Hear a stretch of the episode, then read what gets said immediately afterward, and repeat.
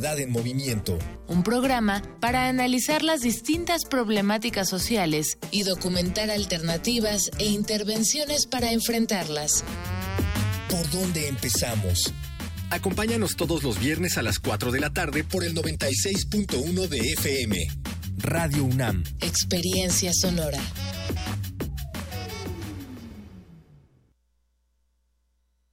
Radio UNAM es un medio que promueve el diálogo, la diversidad y la libertad de expresión en un marco crítico y respetuoso. Los comentarios expresados a lo largo de su programación reflejan la opinión de quien los emite, mas no de la radiodifusora. Ingredientes para hacer la pócima de la diversión. Ancas de rana intrépida. Ratones de laboratorio plumas de pollo creativo. Mm, medio litro de carcajadas. y listo. Revolvemos todo y decimos...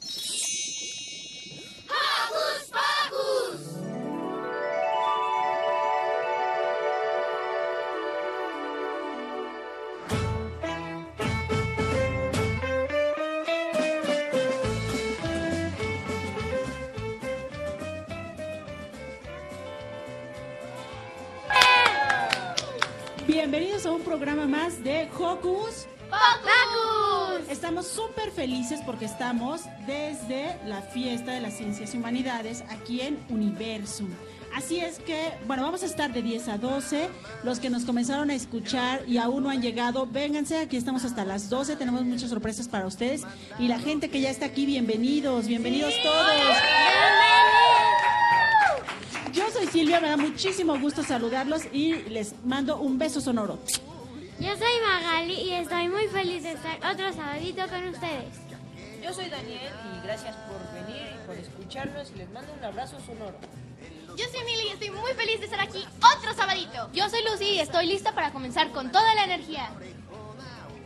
Muy bien, pues agradecemos por supuesto a todos los que integran esta producción, ya les iremos diciendo los créditos, pero de entrada gracias a nuestra productora Ivonne Gallardo. ¿Y qué les parece si comenzamos? Porque hoy en Hocus Pocus... Este programa va a estar lleno de maravillas y genialidades. Esta ocasión tenemos un increíble sábado desde la fiesta de la ciencia y las humanidades en el Museo Universo de la UNAM. Mucha música de la banda Cachivache, rock para chavitos y muchos amigos de la ciencia están invitados. Ciencia, y música en vivo. ¿Qué más podemos pedir? Ah, pues también tendremos enlaces especiales para conocer más acerca de los talleres que se están llevando a cabo aquí. Es un sábado divertidísimo en Hocus Pocus en el que vamos a escuchar muchas rolitas y conoceremos personas que activarán nuestro lado científico. Preparando pócimas auditivas. Listas unas fusiones de alegría. Agregamos unos micrófonos parlanchines y... ¡Comenzamos! Ajos y cebollas. Cebollas. Chiles y tomates. Chiles y tomates. Ajos y cebolla, chiles y tomates. Ingresa a nuestras redes sociales y sé parte de la magia radiofónica llamada Hocus Pocus utilizando tu compu, tableta o celular.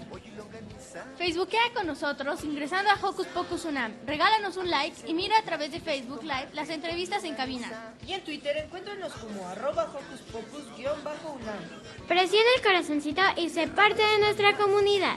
¿Estamos listos? ¡Sí! Ajos y cebolla, chiles y tomates, pollo y longaniza, tierra para las plantas. Ajos y cebolla, chiles y tomates. Hocus Pocus te invita a descubrir las actividades lúdicas, académicas, culturales y científicas que la UNAM tiene para ti. Para comenzar, recibimos a Carmen López Enríquez, coordinadora de la Fiesta de las Ciencias y Humanidades, que comparte con nosotros los micrófonos. Bienvenida. Bienvenida.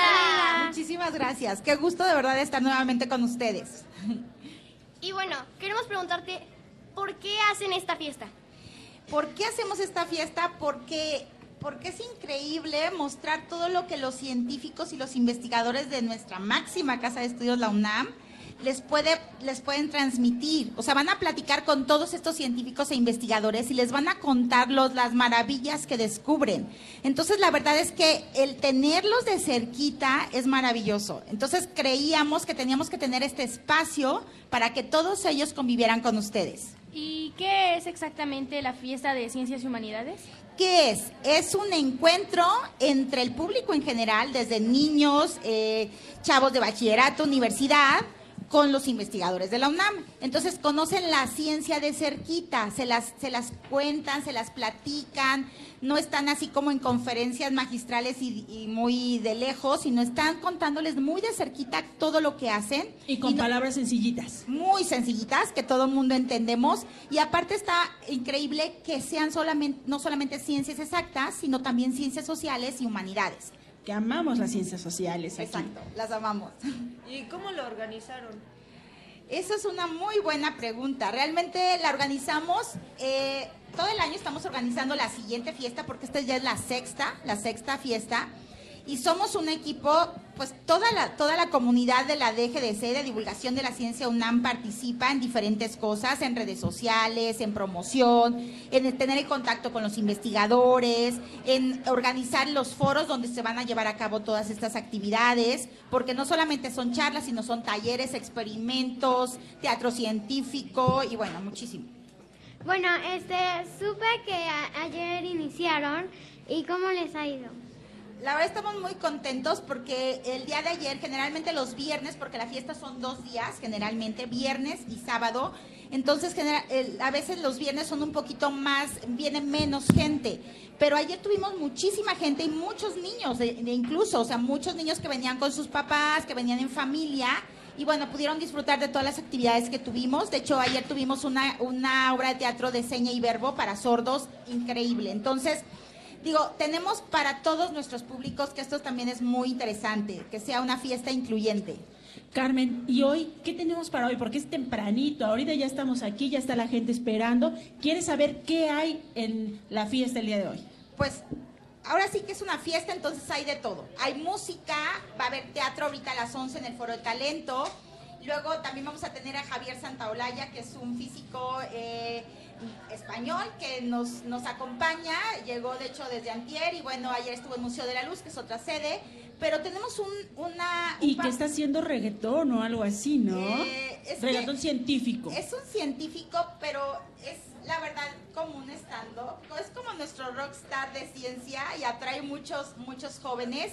Y honestamente, de hecho, nuestra community manager, a Tandia Benavides, que le mando saludos, la pobre tenía, o sea, estaba saturada con, con sus redes sociales porque todo el mundo pues quiere venir a ver a Javier, que la verdad nos cuenta de ciencia de una manera muy divertida. Entonces vale la pena, va a estar a las 2 de la tarde aquí en el Foro de Talento. Que tiene un programa en YouTube que se llama Date un Voltio. Así es, así es, es como un blogger, tiene todos sus, sus videos son muy atractivos.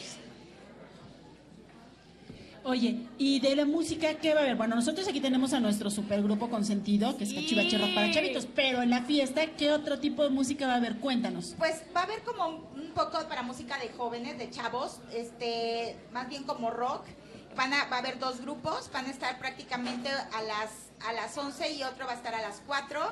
Y, y bueno, eh, es un poquito para que bailen también, o sea, ahora sí que vayan, conozcan la ciencia y luego se despejen un poco y bailen un poco y canten y bueno, vivan de todo, ¿no? Entonces, este, pero lo más divertido también es ir a las carpas, o sea, conocer realmente todos los, estos proyectos de investigación tan innovadores que, que nos sorprenden cada día más. Está eh, la Prepa 8, por ejemplo, con, el, con la parte de plastinación. Entonces, conocer toda esta, esta cuestión de cómo hacen este proceso es maravilloso. Entonces, para que puedan, puedan ir a todos estos stands.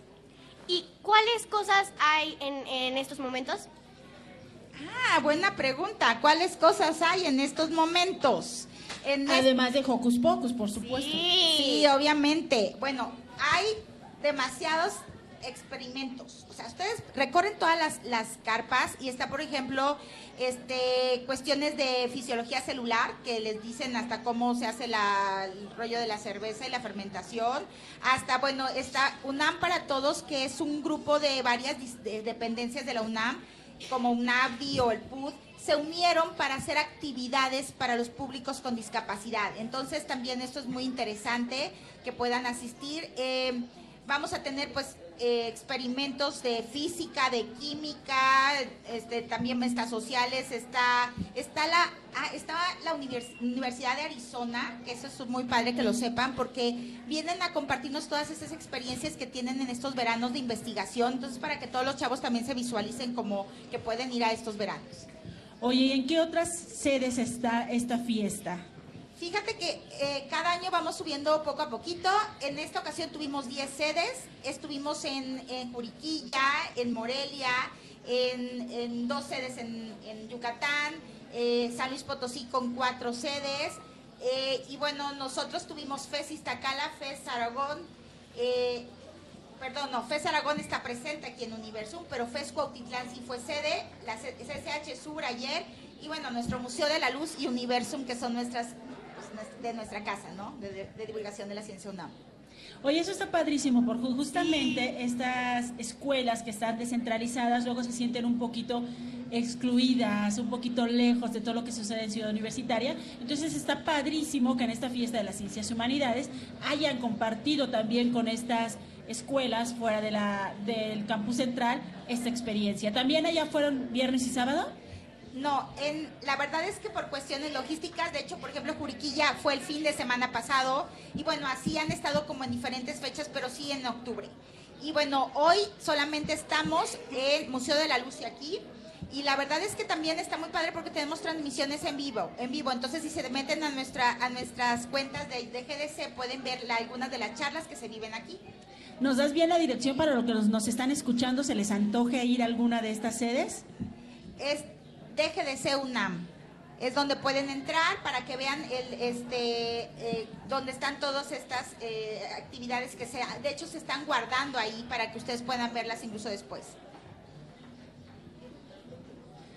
Muy bien, entonces, si no tenemos oportunidad o ya tenemos planeado algo, podemos ingresar nuevamente a esta página y ahí rescatar parte de la magia que va a haber, bueno, que hubo ayer y que va a haber durante el día de hoy. Exacto, y sobre todo también que entren a nuestras redes sociales. O sea, la verdad es que cada vez estamos eh, trabajando estas publicaciones muy atractivas con, ya saben, los memes y los GIFs muy lindos de ciencia. Entonces, para que también nos sigan a través de nuestras redes sociales de DGDC UNAM y de Universum. Todo así, DGDC UNAM. DGDC UNAM. En Facebook, en Twitter, en Instagram, en, Instagram y en Periscope, en algunas actividades. Muy bien, Carmen, entonces ¿cuál va a ser tu evento favorito de hoy? ¿Cuál es el que nos recomiendas? Así, el que no podemos faltar. Ay, sí. Ay, o sea, bueno, la verdad es que no debería de decirlo, pero pues sí es, yo creo que el de Javier. bueno, este, eh, creo que es un esfuerzo de la UNAM para que... Los cachivaches pensaba que ibas a decir que el evento más importante es que ah. vengan a verlos tocar. Ay, sí, pues pobres. no, son ellos. Ah, no, pero es que los cachivaches es ahorita, ¿no? Sí, claro, claro. es hasta las 2 de la tarde. Entonces no pasa nada.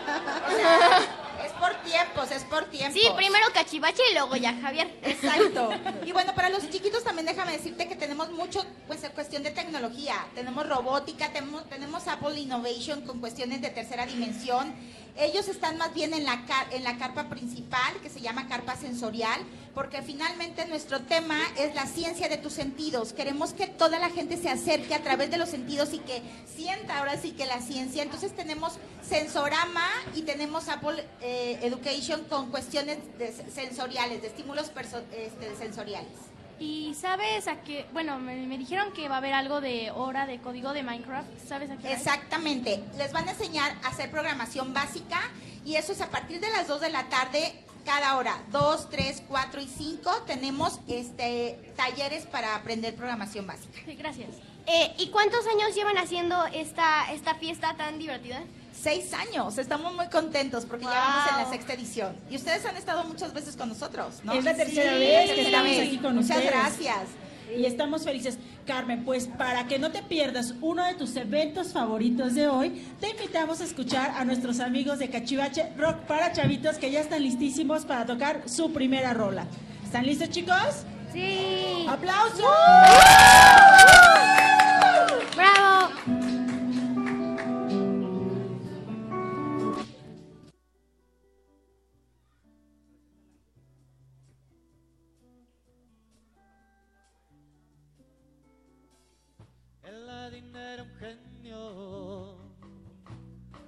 Concedía deseos dentro de una lámpara.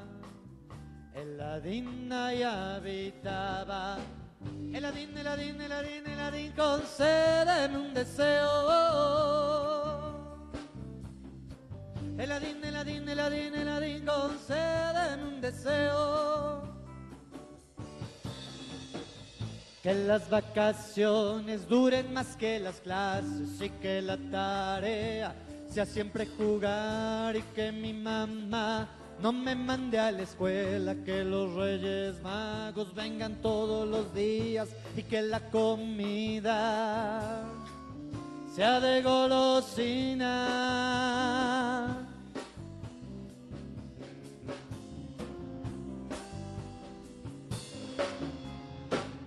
En el polo norte el ladín se congelaba entre cubos de hielo. Su magia ahí la guardaba. El Aladín, el Aladín, el Aladín, el Aladín, concédeme un deseo. El Aladín, el Aladín, el Aladín, el Aladín, concédeme un deseo. Que las vacaciones duren más que las clases y que la tarea sea siempre jugar y que mi mamá no me mande a la escuela, que los reyes magos vengan todos los días y que la comida sea de golosina.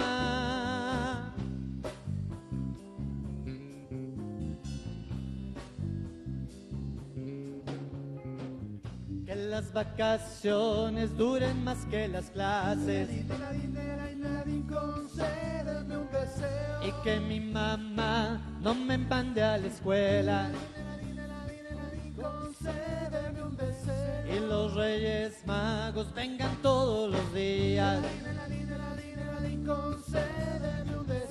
Y que la comida sea de golosina.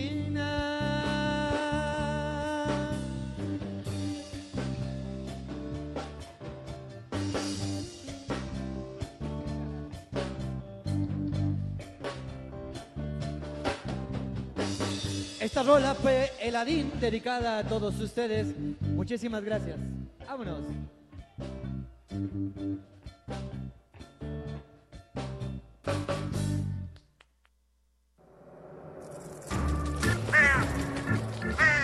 ¡Hey! Si te gusta navegar por las redes sociales, síguenos en Facebook y danos un like. Encuéntranos como Hocus Pocus Unam.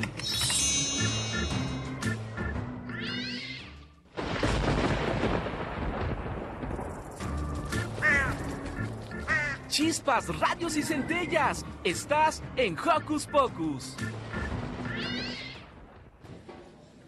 Estamos de regreso aquí en Hocus Pocus desde la Fiesta de las Ciencias y Humanidades y para que Carmen no se quede con las ganas y nuestra Carmen tampoco porque las dos Carmen aquí están súper emocionadas, tenemos en la mesa de Hocus Pocus a Javier Santaolalla, bienvenido. Muchas gracias.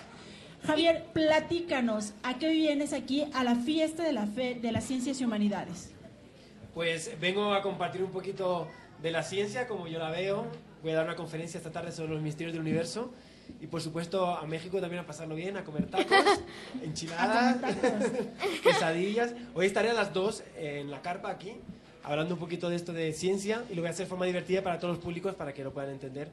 Los jóvenes, los chicos, los pequeños también. Así que pásense a, a conocer un poquito. Y bueno, explícanos, ¿qué es eso de poner blogs para ciencia? Uf, pues fue un experimento, muy buena pregunta, que hice eh, hace unos tres años. Yo estaba haciendo stand-up comedy de ciencia eh, cuando acabé el doctorado y vi que con humor se podía atraer un público nuevo, sobre todo un público joven. Y ahí vi que los jóvenes que usaban mucho YouTube era una herramienta como muy buena para entrar en las casas de los jóvenes y poder hacer ciencia de forma divertida, que pudieran comprender y engancharles a través de, de esta forma de hablar diferente, más youtuber. Ah, ¿nos podrías mostrar un poco de lo que haces? Eh, Está complicado porque me falta la cámara. Ah. Pero. Pero, o sea, explícanos un Aquí hay poco. varias cámaras ya. Mira, no puedes Ay, pero dinos como que... Hola, hijos de Newton. Aquí Javier Santolaya, ¿listo para que te estalle el cerebro? Javier, ¿por qué es importante acercar la ciencia no solo a los jóvenes y a los niños, sino al público en general? Porque hay muchas razones por las que yo creo que es importante que la ciencia esté en nuestras vidas. Eh, por supuesto que la ciencia hace que tengamos un, un mundo mejor. Eh, los valores de la ciencia son muy importantes porque son valores de trabajo en equipo, de honestidad, eh, de, de intentar no dejarse engañar. Y este es un punto muy importante que yo creo que muchas veces no se habla. Eh, conocer ciencia y en general aprender de cualquier cosa nos hace libres porque cuando nos intentan engañar continuamente, aseguro que han entrado en YouTube y les han, han recibido el típico mensaje de energía infinita gratis o eh, puedes curar Sí. cáncer con una tila. Acá ha pasado eso. Pues conocer no solo ciencia, sino todo, nos permite evitar que nos engañen con este tipo de cosas y nos hace más libres con respecto a las, las cosas que hay que nos dicen eh, continuamente por todos los medios. Entonces, es una buena forma de, de conectar con el mundo y de tener una vida pues eh, más plena. Y eh, explícanos, ¿hablas de ciencia en general o de un tipo de ciencia? Bueno, ahí está un, tema curioso y es que los científicos pues nos cuesta hablar de cosas que no sabemos. Eh, yo me doctoré como físico de partículas y en física de partículas me siento muy cómodo, pero cada vez que intento salir de la física de partículas eh, siempre tengo que intentar contar con algún experto que, que me ayude porque es muy fácil equivocarte y decir cosas que no son correctas. Ahí pues a veces hablo de cosas de biología, pero siempre llamo a algún biólogo. Puedo hablar alguna cosa también de matemáticas, pero siempre intento llamar a un matemático, porque es importante, una cosa muy importante de nuestro trabajo es intentar dar información que sea precisa para no confundir. ¿Qué nos tienes preparado para hoy? Pues eh, voy a hablar de cosa que me apasiona, partículas, y de cómo colisionar partículas en un acelerador, en una máquina estas que tenemos gigantes para acelerar protones, nos puede ayudar a entender mejor cómo surgió el universo. ¿Cómo surgió el universo? Que es una de las preguntas que se han hecho los Sí, científicos ¿no? de toda la vida. ¿Y tú nos puedes platicar un poquito cómo surgió el universo, Javier? Eso es ha- hacer spoiler de mi conferencia. No, pues entonces vayamos a verla Un las tráiler. dos. Ya. Un tráiler, un tráiler, un tráiler. Sí, por favor. Sí, porfa, así como si fuera la película, e- explícanos un poquito. Venga, un poquito, pero ya digo... El sin- primer tráiler. El primer tráiler. Pues había una vez en el universo. El universo empezó como una gran expansión a lo bestia que llamamos Big Bang. Y en ese momento el universo era muy diferente a como es hoy. Para entender cómo era el universo entonces, y es muy importante porque nos ayuda a entender muy bien dónde vivimos, una forma de viajar al inicio del universo porque no tenemos máquinas del tiempo. ¿Alguien ha entrado en una máquina del tiempo? No. No, No. Estaría muy bien, ¿verdad? Para cuando Sí. te equivocas. Si volver te atrás. equivocas o algo, algo regas o a- algo haces, ya se lo vas, vas al, a- eh, va- este, te vas en el tiempo, regresas y arreglas todo ya. Bueno, y habría un tráfico de máquinas del tiempo impresionante. Ay, sí. Sí, sería un caos. Pero los físicos tenemos una máquina del tiempo que es un acelerador de partículas porque con ella podemos viajar hacia el inicio del universo. Entonces, colisionando partículas, y luego explicaré por qué, podemos viajar al mismo Big Bang. Y así podemos entender cómo, su- cómo fue el inicio del universo. Y hablando de eso, ¿cómo van con eso? ¿Cómo va con el qué? ¿Con la máquina? ¿Cómo van con de lo que estás hablando de, de Ah. todo de las partículas y así cómo van con lo del viaje en el tiempo? Pues va despacito, va despacito. Se hacen grandes avances, se descubren cosas nuevas, pero la ciencia avanza despacio porque, bueno, pues son experimentos cada vez, por ejemplo, en física de partículas, que son mayores, que son más costosos. Y bueno, es una parte importante de la ciencia es que son estudios que se hacen de forma muy laboriosa. Este, ¿qué son las partículas exactamente? ¿Qué es una partícula? Madre mía, esta, esta pregunta es muy difícil, ¿eh? Me la, me la han colado esta pregunta. ¿Qué es una partícula? Pues es una pregunta muy difícil de responder. Eh, y es justamente lo que hacen los científicos, intentar entender qué es, por ejemplo, de qué estamos hechos. En teoría, una partícula sería como el elemento mínimo del que estamos hechos, del que está hecho la materia. Por ejemplo, los Lego. ¿Tú juegas a los Lego? Sí, me Pues has visto que con piecitas de Lego chiquititas puedes hacer cosas más grandes. Sí. Pues una partícula, una partícula sería la pieza de Lego de la que estamos hechos nosotros. Wow, pues eso está padrísimo. ¿Cómo funciona un acelerador de partículas? Uf, eso también es complicado. Madre mía, ¿eh? Está, Sí. está haciendo sudar hoy aquí, ¿eh? Bueno, pues eh, un acelerador de partículas es una máquina que, como su nombre indica, hace acelera partículas. Hace que vayan más rápido. Y esto es muy interesante porque cuando una partícula va muy, muy rápido, muy rápido, muy rápido y la hace chocar contra otra cosa, se generan partículas que de otra forma no se pueden estudiar. ¿Qué te gusta Parque Jurásico? Jurassic Park, ¿han visto? Los dinosaurios. Sí, sí, sí, a mí sí me gusta. Pues eh, nosotros, los físicos de partículas, somos como los de Parque Jurásico. Y nuestros dinosaurios extintos son partículas que existieron al inicio del universo, pero que al poco tiempo desaparecieron. Y la forma de hacer que esos dinosaurios de las partículas resurjan es creándolas haciendo chocar cosas. Cuando hacemos chocar protones muy rápido, surgen partículas que están extintas, extintas hace mucho tiempo y las podemos estudiar. Salen como zombies. Wow, las. Como Walking Dead, de partículas, ¿no? No, parece que le ha asustado, pero no, no van a, no van a matar a nadie estos zombies. ¿Y cómo, ¿Y cómo haces para que te cuesta, o sea, te cuesta trabajo combinar eh, el YouTube con la comedia y con la ciencia? Pues es terriblemente difícil, sí, porque... Uy, se te ve. Se ¿A que ve sí que, ves que sufres mucho, sí. ¿verdad? Nervioso. Bueno, YouTube tiene una cosa y es que eh, tú ves un vídeo de tres minutos, a lo mejor ha costado cuatro días prepararlo. Y es una cosa que tiene el mundo audiovisual en general, que hay muchísimo más trabajo del que, del que se ve. Porque ya, por ejemplo, preparar solo un guion te puede llevar dos, tres días. Luego tienes que grabarlo, editarlo, montarlo, subirlo. Entonces, eh, es un trabajo que requiere mucho esfuerzo, mucho sacrificio y mucha planificación. Hay que estar trabajando de forma muy ordenada. ¿Y lo haces con colaboradores o lo haces totalmente solito? El, el trabajo de YouTube eh, que yo hago es, es prácticamente autónomo, lo hago yo solo. Lo que pasa es que sí que tengo una persona que me ayuda a editar los vídeos a veces y luego sí que muchos compañeros salen en mis vídeos. Por ejemplo, en el penúltimo vídeo salió Miguel, que está ahí. Hola, Miguel. Salió en un vídeo porque, de nuevo, tenía que hablar de materia oscura y universos paralelos. Digo, bueno, ¿quién sabe de esto mucho? Pues Miguel. Entonces, Exacto. como quería que también la información fuera fiel y precisa, pues Miguel me ayudó. Y es un trabajo también muy importante el de en YouTube apoyarte a otras personas, porque somos una comunidad muy grande la- de los científicos y creo que es también un mensaje muy bonito que hay que mandar, que la ciencia es colaborativa y que se hace a través de equipos de trabajo. Y por eso es importante no trabajar de forma tan aislada. Bueno, este, ¿cómo se llama tu canal? Uf, al momento de publicidad me encanta, muchas gracias. Tengo, tengo tres canales, ¿vale? Uno se llama Date un voltio y ahí hablo de ciencia en general.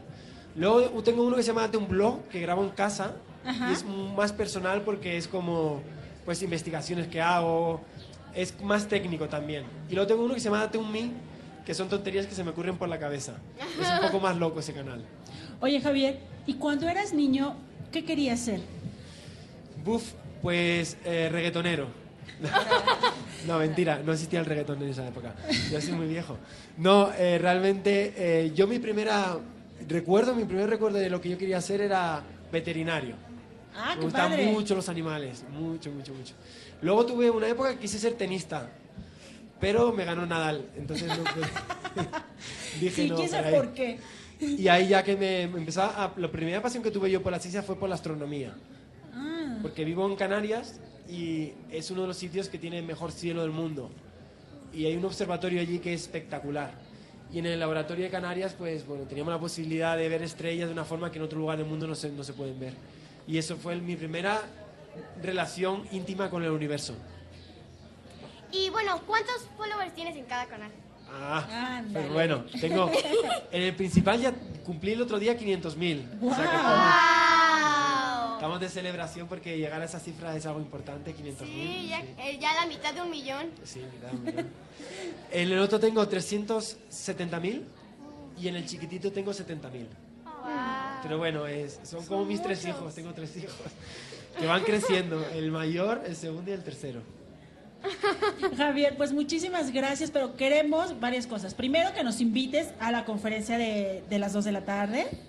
Pues bien, voy a estar a las 2, voy a hablar de física, no va a doler a nadie, prometo que va a ser física para todos, que lo pueden entender, va a haber humor, voy a hacer, eh, va a salir gente del público, ¿Vas a hacer cantar? colisiones.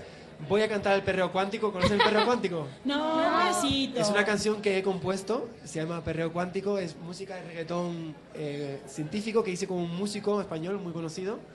Y voy a acabar con esa canción, así que... ¿Y no tenemos un podemos- pedacito del tráiler?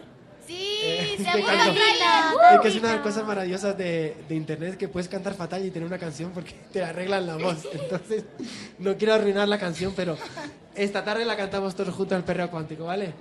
Bravo. Oye, y por favor repítenos nuevamente los nombres de tus canales de YouTube para que los que nos están escuchando ya vayan y sumes más seguidores. Ahí está, pues date un voltio, date un blog y date un mi. Es la trilogía. ¿Un mi o un mil? Un mi. mi Ah, ya, de- ok. de yo. Ah, porque ahí date un mi como de yo. De- de Exacto. Cosas que me pasan por la cabeza.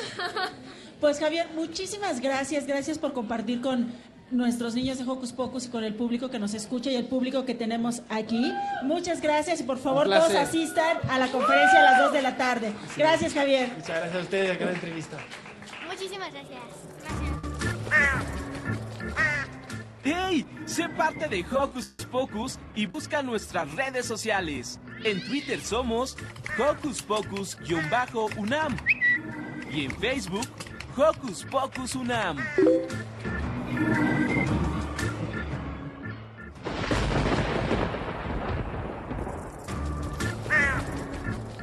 Chispas, rayos y centellas. Estás en Hocus Pocus. Ya estamos de regreso en Hocus Pocus, en vivo desde la Fiesta de las Ciencias y las Humanidades en Universum. Nuestra transmisión apenas está iniciando, así que todavía puedes llegar corriendo Universo. Y ahora vamos a recibir a un miembro del Instituto de Investigaciones sobre la Universidad y la Educación. Él viene a la fiesta a dar una charla titulada El costo de la ignorancia. Le damos la bienvenida al doctor José Ramos Calderón. Bienvenido. Bienvenido. Gracias, gracias, gracias. Muy amable. Oiga, doctor, ¿y de verdad, de verdad es así como tan malo ser ignorante? Sí. ¿Por qué? Los podemos guiar por prejuicios. ¿No? Sí. Ah, no. Tú eres moreno y contigo no me junto. Ah, no, no. Tú eres, digamos en la escuela puede ser, tú eres burro y contigo no me junto. Tú puedes decir, ah, no, tú no vienes a la moda y contigo no me junto. ¿Por qué? Porque a veces no tenemos la posibilidad mentalmente de decir, todos somos iguales. Vestimos diferentes, pero somos iguales. Somos hombres, somos mujeres, somos niños, somos adultos, somos iguales. ¿Cuál es la diferencia? A veces la hacemos nosotros, no porque la traigamos en sí. Y entonces, si nosotros tenemos una formación, podemos tener la posibilidad de quitarnos muchos prejuicios. La ignorancia es algo que siempre nuestras mamás nos dicen, la ignorancia se puede curar. Afortunadamente. Sí. Y tu plática va a tratar de la ignorancia, ¿no? ¿Perdón? Que tu plática va a tratar de la ignorancia. Sobre la ignorancia, sí. Digamos que vamos a estar hablando sobre cuál es el costo que tenemos si no vamos a la escuela, si no nos formamos, si vamos a la escuela y luego la dejamos, si no terminamos una carrera. Eso es lo que podemos tener como un costo. ¿Y cuál va a ser el costo? Aquí hay muchos jóvenes, algunos, ya fueron algunos, pero aquí tenemos varios, ¿verdad? ¿Por qué Sí. estudian? ¿Por qué estudian los que van a la escuela, los que van a la universidad? A ver, a ver, ¿por qué estudian? Para ignorar menos, para saber dicen. más. Para saber más. Darnos una mejor vida. ¿Y la mejor vida cómo nos la podemos dar? Estudiando. Y también teniendo la posibilidad de tener un buen trabajo. Seguramente Silvia, que está aquí, hace lo que le gusta. Por supuesto, me Y encanta. entonces ella seguramente estudió comunicación. ¿no? Efectivamente. Y aquí está, ¿no? Y entonces, ¿cuál es el beneficio? Hago lo que me gusta, por un lado, y por otro lado tengo la posibilidad de tener un buen ingreso que me permita tener una buena vida. ¿De acuerdo? ¿Y cuál es el objetivo de la charla? El objetivo de la charla es decir, ¿y cómo estamos en México? Si yo les preguntara a ustedes, más o menos saben cómo estamos en México en cuanto a escolaridad, ¿qué me dirían? Yo diría que mal, porque el promedio de de estudios de una persona es como entre primaria y secundaria, más o menos. Entonces, la, ¿tu nombre? Luciana. Luciana, Luciana ya dijo, bueno, tenemos entre primaria y secundaria. ¿Estamos bien? No. No. Ahí está la respuesta y ustedes la tienen. A lo mejor no es tanto que uno las dé, sino a lo mejor es la posibilidad de que uno les dé elementos para que ustedes puedan razonar y decir, sí, efectivamente creo que estamos mal. Y si somos, tenemos esa posibilidad de raciocinio, entonces podemos mejorar. ¿Y tienes am, alguna ignorancia en, en general que no te gusta nada o todas en general son, este, no te gustan? ¿No hay como una que te parezca peor? Mira, yo creo que en términos generales, cualquier ignorancia puede ser mala si no la saben manejar. Ahorita acaban de decir, ¿por qué vamos a la escuela? Pues para ignorar menos. Sor Juana Inés de la Cruz decía, yo estudio más, no para saber más, sino para ignorar menos. O sea, no es tanto que sabemos y sabemos y sabemos, sino a lo mejor ignoramos menos. Entonces, si tú me preguntas cuáles son de las ignorancias que a mí no me gustaría tener, yo te podría decir, yo creo que una de las que no me gustaría tener es no saber manejar números. Ah. ¿Por qué? ¿Qué tal si voy a un trabajo y me dicen te voy a pagar 30 mil pesos? Yo no sé contar y nomás me dan 15. O vas a la confío. tienda y te dicen que cuesta 5 pesos y como no sabes los números no te das cuenta que ahí dice que cuesta 2. Así es. Entonces yo creo que es una de esas. Y lo digo porque en general luego le tenemos mucho miedo a las matemáticas. Y nos ayudan a ver las cosas de diferente manera. Por ejemplo, ahorita... Ah, dime. No, sí, sigue hablando. ¿Cuántos años tienes? Ah, yo 12. 12, 11. 14. 14, ¿Cuántos años tienes? 10. 10. Bien. 10, 11, 12, 14. Y uno dice, a ver, nuestro jovencito, porque ya no es un niño, es un adolescente. Si yo le preguntara a tus 14 años de edad, ¿qué diferencia encuentras con la que tiene 10? Ah, pues los niveles académicos como que ahorita es muy difícil. Eh, es bueno tener pues, educación. Ya sé más. Y, Y a lo mejor- Ya tengo experiencia. Y a lo mejor, ¿tu nombre, nena? Magali. Magali. Magali. Magali. Magali, Maggie, tiene 10, no tiene los niveles de desarrollo del que tiene 14. Y hay una diferencia nada más de Cuatro cuatro años. Ah, pero eso no significa que tengamos que ser ignorante con el otro por, por esa razón. No, por eso estamos diciendo, si somos, tenemos la posibilidad de estar en la escuela, las ignorancias muchas veces nos pueden llevar, como dije, a prejuicios. Y no es el caso. Y eh, bueno, sé que es malo ser ignorante, pero es bueno saber mucho, así demasiado, que haces como mil carreras y así mucho. Bueno, pues uno quisiera hacer mil carreras, ¿no? Pero yo creo que la vida no te da. Pero es, Por- bueno, es bueno saber mucho. Es bueno saber mucho siempre y cuando tengas una forma de dirigir lo que sabes. Por ejemplo, hay muchas maneras de dirigir lo que sabes. En el caso de nosotros que hacemos investigación es para producir conocimiento, pero también damos clase y entonces lo que sabemos lo podemos transmitir a otros. Si supiera menos, a lo mejor sería un profesor no tan bueno, pero si sé más, soy un profesor que pueden saber más y puede transmitir más. Yo creo que cuando tú me preguntas, ¿es bueno saber así mucho, mucho, mucho? Sí, siempre y cuando tengas la posibilidad de encauzarlo, Compartirlo. compartirlo. Oye, José, y tú compártenos. ¿Cómo hacer para elegir correctamente una carrera? Y son de las preguntas más difíciles porque uno cuando está a esa edad no sabe ni qué va a estudiar. Y entonces a veces, en muchas ocasiones, la vida nos lleva por ciertos caminos y decides estudiar algo que nunca habías pensado estudiar. Yo creo que lo primero que uno tiene que pensar cuando uno quiere elegir una carrera es decir, ¿me gusta? ¿Realmente me gusta? Y la otra es, ¿y realmente tengo las habilidades para eso? Ah, eso es bien importante. Porque a lo mejor yo quiero ser piloto este, Aviador. aviador. Y entonces yo cuando fui a hacer una prueba me dijeron, ¿y cuánto mide? Pues mide unos 65, no, pues te tiene que medir por lo menos unos 70. Podrá gustarme mucho, pero no tengo en ese contexto la estatura para hacerlo. Sí. Tienen cierta estatura porque tienen que tener seguridad para ello, ¿no? Entonces, en ese contexto me parece que es importante, uno, saber qué es lo que nos gusta. Ajá. Dos, ¿tenemos las habilidades, las capacidades para ello? Si es así, Ya tenemos casi media carrera resuelta. Mili. Y bueno, ¿qué crees que es ignorancia y qué no es ignorancia? Ok, ignorancia. Podemos tener el término desde diferentes perspectivas. Generalmente cuando hablamos de ignorancia lo remitimos mucho hacia las partes educativas, los que no van a la escuela. Ujú. En estricto sentido, ninguno de los que estamos aquí, ninguno, ninguno es ignorante. Todos sabemos cosas. Si yo le pregunto, ¿tu nombre? Daniel. Si yo le pregunto a Daniel, ¿dónde vives, Daniel? En Iztacalco. Yo no sé dónde queda la delegación Iztacalco, ni sé qué parte de Iztacalco, pero si yo le pregunto a él, me va a decir, ay, ¿cómo usted siendo investigador no puede saber? No lo sé. Pero yo le puedo decir, dime cómo me voy a Iztacalco. Ah, no, pues mira, no sé si haya metro, ni tengo idea. Pero me va a decir, mira, tomas el metro, toma. ah". Entonces, sabe cosas. Yo creo que en este contexto, sí, ningún ser humano, nadie es ignorante. Pero tenemos diferentes grados de saber. Y podemos decir tenemos diferentes grados de ignorancia. Ustedes, por ejemplo, a lo mejor aquí, este, ¿ya viajaron a alguna otra parte del país que no sea la Ciudad de México? Sí. Sí, muchísimas. ¿A dónde?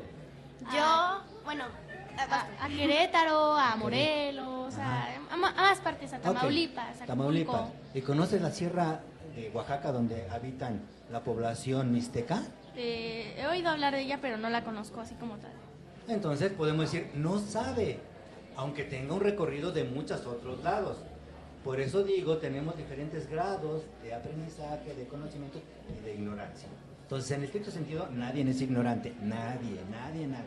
¿sí? Pero luego cuando hablamos de ignorancia, en el caso de la charla que yo hoy voy a hablar, es sobre la escolaridad, porque Ah. eso tiene un costo. Volvemos a lo mismo.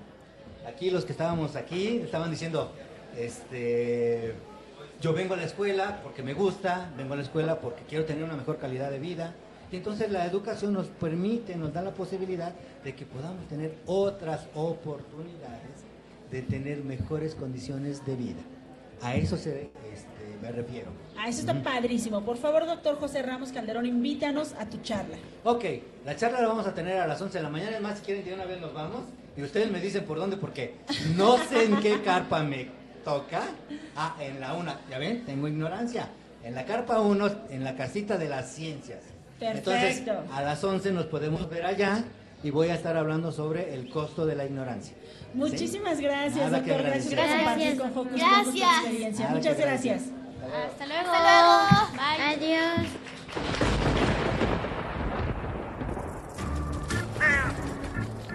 Chispas, rayos y centellas. Estás en Hocus Pocus.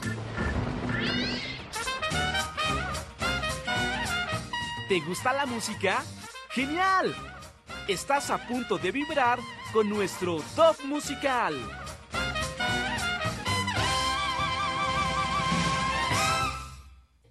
Pues bien, ya estamos aquí de este lado, seguimos en la fiesta de las ciencias y humanidades y estamos con nuestros amigos de Cachivache. Sí, rock para chavitos. Hola. ¿cómo estamos? ¿Bien? Sí, bueno, eh, me dicen que, que hicieron un concierto en el Zócalo y en otros Pues, lugares. ¿Cómo les fue? Bueno, bueno, bueno. Eh, no lo hicimos nosotros. Ah. Nos invitaron a tocar al Zócalo.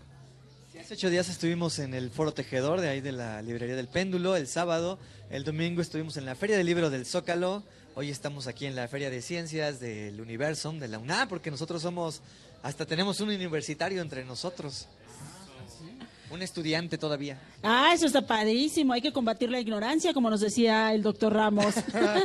Sí, es- la ignorancia son ellos, los demás.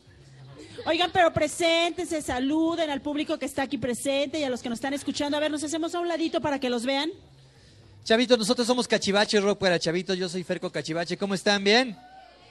Muy buenos días. Eh, de mi lado derecho está el maestro Jos que toca el bajo. Denle un aplauso. El aplausómetro dice que tiene cinco. Atrás de mí está en la batería, él es Danny Boy. Un aplauso para el Dan- El aplausómetro dice que siete. En la guitarra él es el misterioso señor Gongs.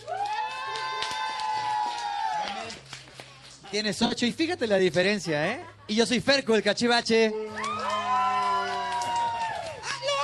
¿Oíste? ¿Oíste nomás? 10. Bueno, eh, somos Cachivache Rock para Chavitos y estamos aquí muy contentos de estar en Hocus Pocus. Y bueno, quería preguntarles primero que todo cómo se sienten y segundo, ¿se sienten diferentes grabando canciones a haciéndolas en vivo? Grabándolas es más difícil porque no te puedes equivocar. Y acá los muchachos nunca me saben seguir. Entonces, dicen que el que se equivoca soy yo, pero no es cierto. Ellos son los que no me saben seguir. Entonces, en vivo, pues si me equivoco no, no se nota tanto, ¿no? Pero grabado no puede haber error. Pero ¿cómo se sienten? ¿Es lo mismo estar grabando una canción y estar cuidando los niveles de perfección a estar tocando frente a un público tan bonito como el que tienen aquí enfrente y que se emocionen con sus rolas?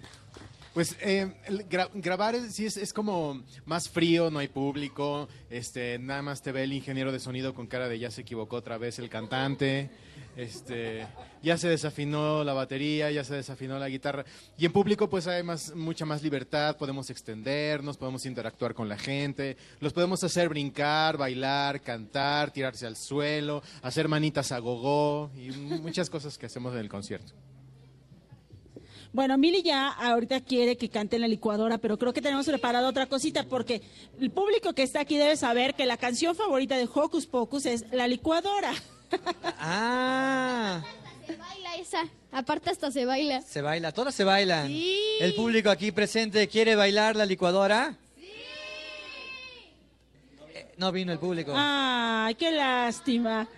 Oigan, chicos, ¿dónde se van a presentar Bueno, próximamente? Ahorita, ahorita tenemos una invitación a otra estación de radio. Eh, ¡ah! Qué fuerte que va a ser su en, para diciembre. Para diciembre estamos invitados. Creo que estamos invitados a la Feria de Morelos, Feria Libro de Morelos en noviembre. Este, a- en Morelos también vamos a ir a un lugar que se llama Jantetelco, que es también su fiesta. Y bueno, el, el concierto de Navidad de, de grupo, ¿puedo decir el nombre? Por supuesto. De Grupo Imer. Está genial, eso está padrísimo. Oigan, y para quienes quieran seguirlos en redes sociales y conocer exactamente los lugares donde se van a presentar y escuchar su música y darles like y mandarles mensajes, ¿dónde pueden hacerlo? En todas las redes, Facebook, Twitter, este, Instagram, Cachivache Rock para Chavitos, ahí nos encuentran.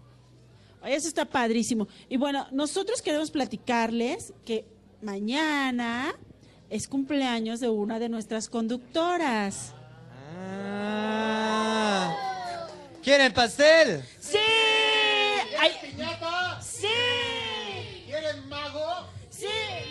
Queremos música. Eh. Pero ahí están los papás que ahorita van a ir corriendo por el pastel para convidar aquí a todos. Y, sa- y, pues queremos saber si los cachivaches tienen algo preparado lindo para nuestra Magali. Que ese que rato sí. se confundió. Cuando le preguntaron cuántos años, de- cuántos años tenía, no sabía si decir 10 porque todavía tengo 10 hoy, pero mañana cumplo 11, entonces se hizo bolas. ¿Cómo estás, Magali? Bien, ¿Y cuántos años tienes, Magali? ahorita 10, ¿Y mañana? 11, Ah, pero pónsela más difícil. ¿Y ayer cuántos tenías? 10, ¡Ah! A ver, ¿y la semana que viene cuántos vas a tener? 11, ¿Y hace un mes? 10. ¡Ah! Eh, ¡Ah! Sí, a mí también las matemáticas no se me dan, ¿eh? Creo que vamos a pedirle al doctor que dé una conferencia más tarde cuando acabe Hocus Pocus para que todos vayamos a escuchar su conferencia sobre la ignorancia. Pues muy bien, pues vamos a cantar esta canción dedicada a ella. Por aquí, por acá. Antes de que no se acuerden de tu cumpleaños. Antes de que te canten las mañanitas de siempre. Yo quiero desearte en tu cumpleaños que todos tus invitados lleven regalos. Que no te regalen ropa, ni que te empujen al pastel. Hoy por ser tu cumpleaños, Tienes que pasarla bien. Ayúdenme, chavos, diciendo bien. Muy bien, pasarla bien. Muy bien, pasarla bien. Muy bien, pasarla bien.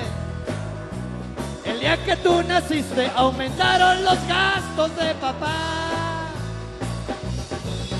Muy bien, pasarla bien. Muy bien, pasarla bien. Muy bien, pásala bien. Despierta, mi bien, despierta. No sonó el despertador.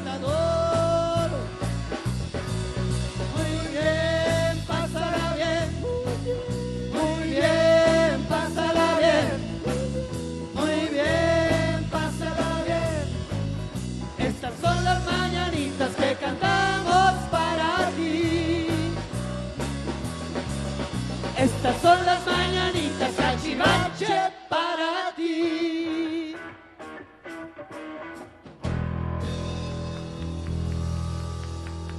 Muchas felicidades. Hasta mañana. ¡Hey! Sé parte de Hocus Pocus y busca nuestras redes sociales. En Twitter somos Hocus Pocus-UNAM y en Facebook Hocus Pocus UNAM.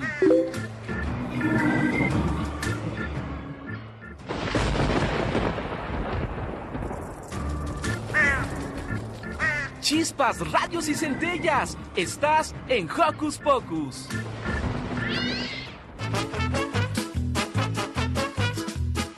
El que sabe, sabe. No, pues sí.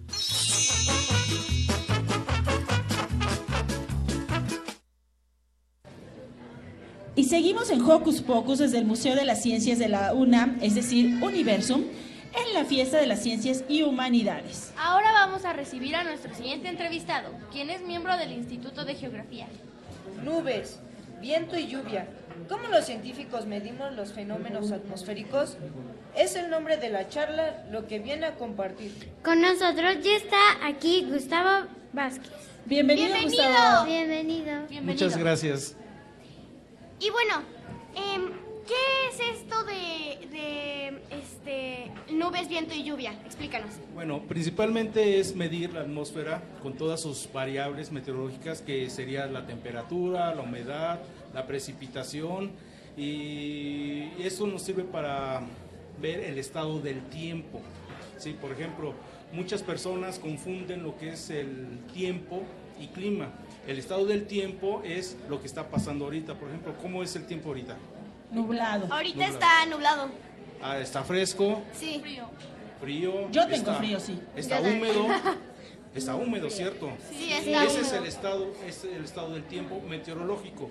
Y el clima es el conjunto de todos los días, juntándolos en un mes, en un año, en cinco años, en diez años. Y, por ejemplo, ¿cómo es la Ciudad de México en, en el invierno? Fría. Fría. Fría, con temperaturas Bajas. ¿Hay lluvia? No. No. Entonces, ese es el clima. O sea que está mal que diga, ay, vamos a consultar cómo está el clima para mañana para saber cómo me visto. Exactamente. Y ahí hace rato escuchaba sobre la ignorancia, Ups. ¿cierto? Tú nos estás escuchando, al parecer nosotros no tenemos nada de ignorancia. No, claro que no, no. no. Gustavo, ¿y entonces cómo miden los fenómenos atmosféricos? Sí, los fenómenos atmosféricos eh, anteriormente se medían con instrumentos convencionales. Por ejemplo, a ustedes cuando se enfermaban, su mamá que, que lo primero que hacía les ponía un Termómetro. Sí, exactamente, sí. ¿no? Entonces medían la temperatura corporal y esa temperatura corporal decía están tienen temperatura, tienen 40 grados Celsius, ¿sí? O 40 grados centígrados y se sienten mal. De esa forma están midiendo la temperatura del cuerpo. Ahora bien, si ese termómetro lo pasamos a la- al medio ambiente, vamos a medir la temperatura del medio ambiente. Ese termómetro en sí es un mercurio que se, de- que se dilata con la temperatura. ¿sí? Se expande o se comprime. Si hace mucho calor, se va expandiendo, o si hace mucho frío, se va comprimiendo. ¿Qué es un fenómeno, un fenómeno atmosférico? Un fenómeno atmosférico sería, por ejemplo, lo que sucedió hace poco con el huracán Huila, que pegó en las costas del Océano Pacífico y bueno, eso es eh, en conjunto de que la temperatura del océano se calienta a 27 grados, empieza a crear nubosidad, fuertes vientos y empieza a haber una circulación contraria a la del reloj y esos vientos se empiezan a intensificar más fuerte, más fuerte, entonces lo que hace ese fenómeno meteorológico. Y bueno, te queríamos bueno, te quería preguntar, este, ¿acaso siempre quisiste ser geógrafo o en algún momento quisiste ser otra cosa? Uh, híjoles. Les contara mi historia académica, yo soy egresado de la Universidad Veracruzana, estudié ingeniería en instrumentación electrónica. ¿Y eso qué es? ah, eh, la ingeniería en instrumentación electrónica es el que se encarga de hacer y adecuar instrumentos meteorológicos para medir algo. En este Ah. caso, yo me enfoqué a la meteorología, a medir la temperatura, a medir este cuánta lluvia este hubo, ¿sí? Entonces, este, y bueno, con azares del destino llegué al Instituto de Geografía y ahí tenemos un grupo llamado Clima y Sociedad, el cual nos dedicamos a investigar esos fenómenos, a dar explicación de esos fenómenos para la sociedad. ¿Y de qué nos vas a hablar en un rato? Eh, les voy a hablar sobre cómo se mide, o sea, cada aparato, para qué sirve. O sea, un aparato de medición. Cómo se mide y no nada más es de medir y tener el valor, sino también interpretar ese valor. Ese valor se interpreta con investigaciones que hacemos, con ecuaciones que encontramos y si se dan cuenta, a veces resolver una ecuación lleva mucho tiempo y requerimos ayuda de la computadora. A eso le llamamos cómputo científico. ¿Por qué? Porque nosotros le insertamos a la computadora ecuaciones muy difíciles, el cual a lo mejor a mí me llevaría uno o dos años resolverla, y entonces con la computadora se llevaría dos o tres segundos. Wow. Oye, Gustavo, queremos eh, decir que te están viendo desde Puerto Rico. Saludos a Gabriel Martínez Irizarri, a Oliver Benítez, a Mari Carmen Ordaz y a con Paulina Vargas. Para ellos y para los que están aquí escuchándote y para nosotros, dinos, ¿y para qué nos sirve medir esto? Eh, bueno, principalmente la medición de, de estas variables meteorológicas nos sirven en diferentes aspectos. En la prevención, ¿sí? Muy Por importante. ejemplo, conforme nosotros vamos midiendo, vamos guardando información de ello, que es lo que les acabo de decir, que es el clima. Tenemos una climatología. Esa climatología este, es consultada cada vez que sucede un fenómeno meteorológico extremo. Por ejemplo, Como el huracán que nos decías. Ajá. O el día de ayer, en el norte de la Ciudad de México, que llovió alrededor de 30 milímetros de agua. ¿Eso qué significa? 30 milímetros de agua significa que llovió 30 litros de agua en un metro cuadrado. Entonces, aquí el problema no es la cantidad, sino el tiempo en que tuvo ese valor. Lo tuvo en 20 minutos, claro, se hizo un caos, se inundó, etcétera, etcétera. Entonces, con esto nos ayuda para hacer estas previs- previsión. Para estar preparados de Eh, estar preparados en diferentes formas, ¿no? Por ejemplo, protección civil, saber los lugares, lugares de encharcamiento.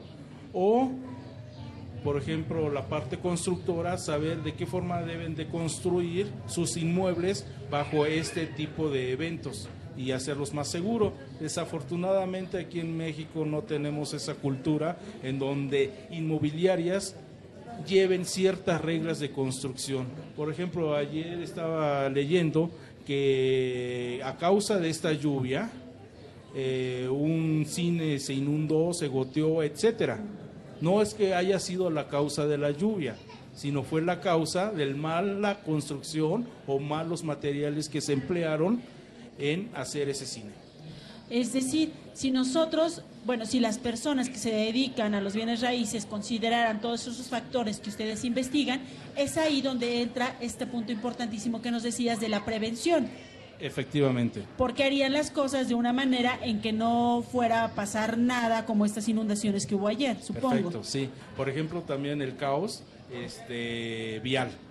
Si tuviéramos avenidas eh, bien hechas, no tendríamos ese caos. Evitaríamos inundaciones, las coladeras este, tapadas este, o no funcionables. Oye, eso también, eh, porque siempre oímos, son lluvias atípicas, ¿eso es cierto? Todos los años tenemos lluvias atípicas. Eh, bueno, lluvia típica sería, por ejemplo, si yo me regreso a mis datos climáticos que les llamaba hace rato y viera que sobrepasa el valor, diría que es atípico. Pero mientras no pase, no es atípico. Pero aquí el gobierno les gusta jugar con esa palabra y entonces para salvarse su trabajo, dicen es atípico. ¿Y qué podemos hacer los niños para prevenir?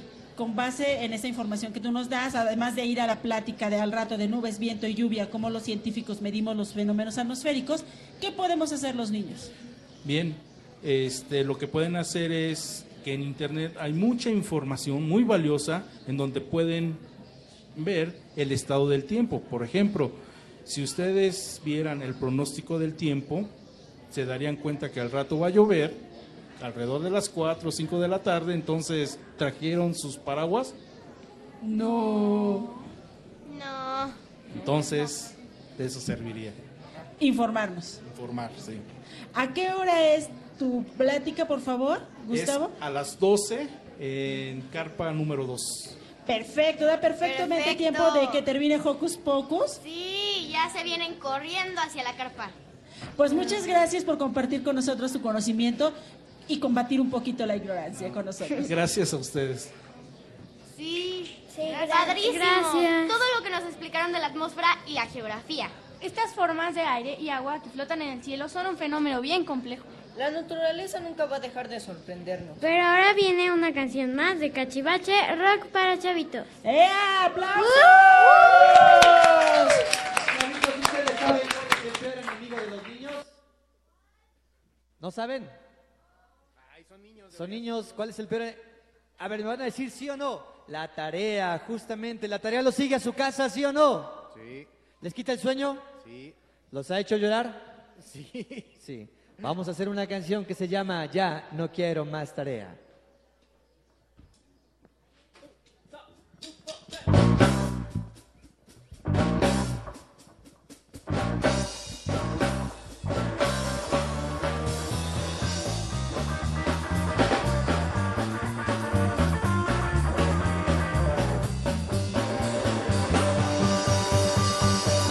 Maestra, por favor, permítame explicar.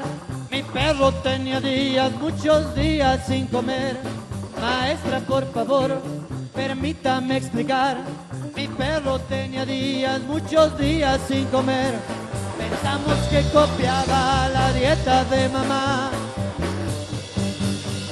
Y en la tarea dibujé un sabroso y gran pastel, malteadas y hot pizza y sushi a granel, helados y café y papas con bistec. Ya él se le antojó y todo, todo el papel se comió. Por esto es que no entrego la tarea que pidió. Ya no quiero más tarea. Ya no quiero más tarea. No entrego tarea, pero no es porque no quiera, pero ya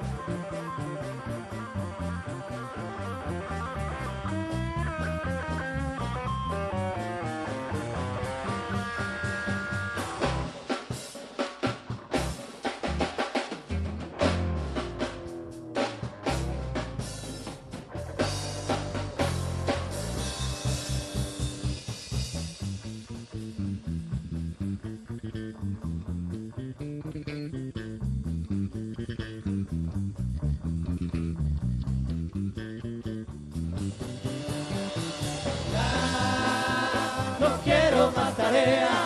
Ya no quiero más tarea. No entrego tarea, pero no es porque no quiera, pero ya no quiero más tarea. Ya no quiero más tarea. Ya no quiero más tarea. No entrego tarea, pero no es porque no quiera, pero ya no quiero más tarea. Que no la entregues porque ya reprobó.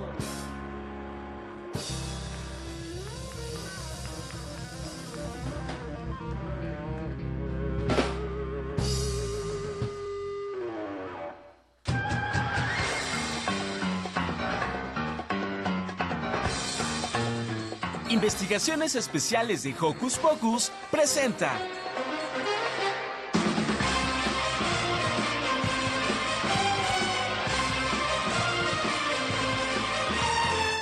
Radio UNAM es un medio Estamos de regreso aquí, Radio UNAM 96.1 de FM. Para los que nos están escuchando, vamos a estar aquí en Universum, en la Feria de las Ciencias y Humanidades, hasta las 12. Tenemos a nuestro super grupo consentido, Cachivache Rock para Chavitos, tocando totalmente en vivo. Láncense, todavía alcanzan una hora de disfrutar nuestro programa, de disfrutar la música de los cachivaches y después se pasan a estas maravillosas carpas y a todo lo que tiene preparado esta fiesta de las ciencias y humanidades para todos nosotros. Que por cierto, Emanuel ya están por ahí haciendo nuestro eh, recorrido para invitarnos a las carpas. ¿Ya están por ahí, chicos? Hola, ¿qué tal? Silvia, sí, ¿me escuchan? Bueno, estamos aquí, yo soy Carmen y estoy con Emanuel, también está conmigo Mili y Lucy y salimos a las distintas carpas que hay aquí en la Fiesta de las Ciencias y Humanidades para descubrir qué otras experiencias o qué otros talleres podemos tener aquí. Y precisamente estamos aquí afuera de la carpa sensorial con Jocelyn Manso. Hola, ¿qué tal? ¿Cómo estás, Jocelyn? Hola, ¿qué tal, Carmen? Buenos días. Bueno, primero que todo te quiero preguntar, ¿qué es un sensorama? ¿Qué es un sensorama? Eh, somos una compañía que tiene más de 20 años de experiencia. Creamos justo experiencias sensoriales. De pronto nos damos cuenta que vivir como dentro del rol cotidiano perdemos de vista muchas sensaciones. Entonces, de pronto para nosotros es muy importante cerrar los ojos para permitir a los demás sentidos que se puedan expandir y puedas tener otras realidades desde tus otras percepciones. ¿Y qué podemos encontrar en ese sensorama de la, fe- de la fiesta de ciencias y humanidades? Ah, mira, está muy interesante. Justo eh, la UNAM se acercó con nosotros para que pudiéramos crear una experiencia personalizada para la UNAM, ¿no? Para esta fiesta. Entonces vamos a hablar sobre una experiencia del origen del tiempo. ¿Cómo te imaginas que se creó el tiempo? Digamos, todo aquello que tuvo que ocurrir para que en este momento tú pudieras estar en donde estás. Y ya que es un sensorama, o sea, significa que es de los sentidos, Claro. ¿se usan todos los sentidos o es alguno en especial? Usamos todos los sentidos. Eh, justo, limitamos la visión y de esa forma vamos a permitir que el, el olfato, el gusto, el tacto, el oído, incluso tu misma corporalidad pueda crear como toda esta experiencia. ¿Y dónde, para los que apenas están llegando, dónde pueden encontrar eh, este sensorama? Eh, nosotros estamos ubicados ahora en la explanada principal de Universum, justo enfrente de un banner que dice Vaquita Marina. Nos pueden encontrar, está muy visible, dice carpa sensorial y hay banners de sensorama. ¿Y cómo es esa, esta experiencia, Jocelyn? Vamos, este, entramos y qué es lo que vamos a ver, sentir, de qué va. no vas a ver absolutamente nada, ¿no? De lo que estás acostumbrada. Eh, vamos a ponerte un, vendaje en los ojos para que se pueda limitar tu visión al 100%. De esa forma, al cerrar los ojos, tú puedes permitirte explorar como todos tus sentidos. De esa forma, eh, existe un guion dentro de la misma experiencia que te va a ir llevando. A diferencia del teatro convencional, en donde tú ves al actor en escena, ves la escenografía, los efectos especiales, lo que sucede acá es que toda la obra corre por, por cuenta tuya, digamos, por tu historia de vida, por tus emociones, sensaciones, percepciones, todo aquello que sucede y que ha sucedido en ti, ¡pum! La imaginación es increíble, entonces tú puedes crear la obra en tu imaginación. ¿Y dónde más podemos encontrar eh, estas carpas o estos lugares de Sensorama? Eh, Sensorama, eh, tenemos nuestra sede en la colonia Roma. Estamos a una cuadra de Metrobús Sonora. Pueden encontrarnos en nuestras redes sociales como Sensorama, Sensorama Fuente. Estamos en Facebook, Twitter, Instagram y YouTube. Este, oye, ¿y a qué hora es esto? Eh, estamos, bueno, estuvimos ayer y hoy. Eh, estaremos cada media hora a partir de las 11 de la mañana hasta las 6 de la tarde es la última función, cada media hora. No necesitan formarse, registrarse, digamos, la gente que va pasando puede entrar directo a la experiencia. ¿Y cuánto dura la experiencia? Eh, dura media hora esta experiencia, entonces media hora van a tener los ojos vendados y van a poder justo crear toda esta, esta obra en su mente. Qué padre, yo sí quiero venir. Sí, la te esperamos, claro que sí. Y también los invito a todos ustedes a que vengan a ver cómo se siente, cómo, cómo, cómo sienten todo su cuerpo, en realidad, Claro. ¿verdad? Y cómo puedes crear a partir de tu imaginación, ¿no? Al cerrar los ojos se crean otras percepciones. Pues muchísimas gracias. Muchas gracias. Carmen. No dejen Muchas de gracias. visitar la carpa sensorial y venir a experimentar el sensorama. Por ahora, pues nosotros regresamos los micrófonos allá a la mesa de Hocus Pocus con Silvia, Dani y Magali. Muchas gracias.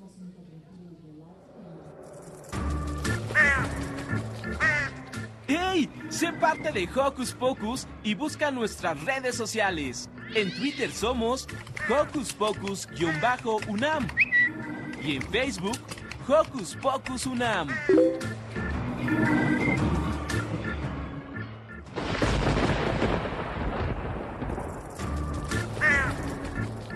Chispas, radios y centellas. Estás en Hocus Pocus.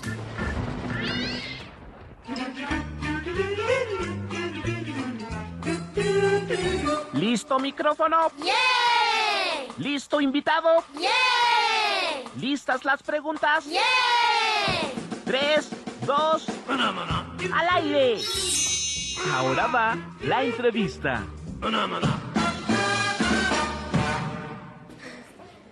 Regresamos. Y ahora vamos a recibir a nuestra siguiente entrevistada, que es colaboradora del Museo de las Ciencias Universum. Ella viene a invitarnos a su charla Un rapidín de sexualidad. Le damos la bienvenida a Virginia Hernández. Bienvenida. Bienvenida. Gracias. Eh, Un gusto estar con ustedes. ¿Por qué decidiste hacer una plática sobre sexualidad? Sobre Sexualidad. Uh, nos cuesta trabajo No sé. hasta responder y, y- y- y decir sexualidad. Pues porque creo que es muy importante, chicos. Sí y lo es. estoy sorprendida, estoy de verdad exacto, o sea, no, no puedo describir qué padre que esté con ustedes y que me estén preguntando sobre este tema. Creo que es un tema eh, muy importante y que a veces lo malinterpretamos o creemos que es algo malo. Entonces, por eso mi interés de hablar sobre este tema es algo padrísimo, lo que cual vivimos. Y explícanos, desde que supiste que existía la sexualidad, ¿tú decidiste dedicarte a esto o cómo fue la idea? Ay, qué padre. Tu pregunta, exacto. Desde que descubrí qué era la sexualidad, y fíjate que me hubiera encantado descubrir qué era la sexualidad mucho más chica.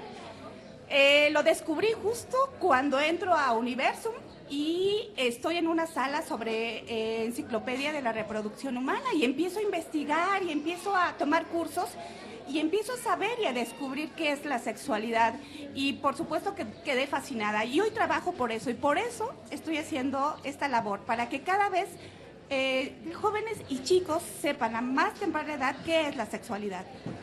Bueno, este, ¿y de qué va a tratar tu charla de un rapidín de sexualidad? Wow. Eh, pues antes que nada, que, que a veces eh, la palabra rapidín, tenemos una idea como medio macabra de qué es el rapidín. Y sobre sexualidad, este, hay muchos mitos y tabús. Entonces, tenemos muy poquito tiempo, tenemos 30 minutos para hablar de este tema tan interesante. Entonces, va a ser un rapidín porque va a ser súper rápido. Y lo importante es que tengamos una claridad sobre este tema de sexualidad que es apasionante. ¿Cuál es la importancia de saber sobre este tema? Es muy importante porque para tener una salud integral, una salud completa, esto abarca nuestra salud sexual. Entonces, mientras más claro tengamos este tema, el qué sentimos, por qué mi cuerpo cambia, este, por qué me emociona conocer a alguien que me gusta, por qué siento esto, eso es muy importante. Voy a vivir una sexualidad plena conforme mayor información tenga. ¿Y por qué a las personas a veces no les gusta hablar sobre este tema si es algo normal y es natural? Porque es un tema que nos mueve muchísimas cosas y sobre todo porque es un tema donde los temas eh, son íntimos.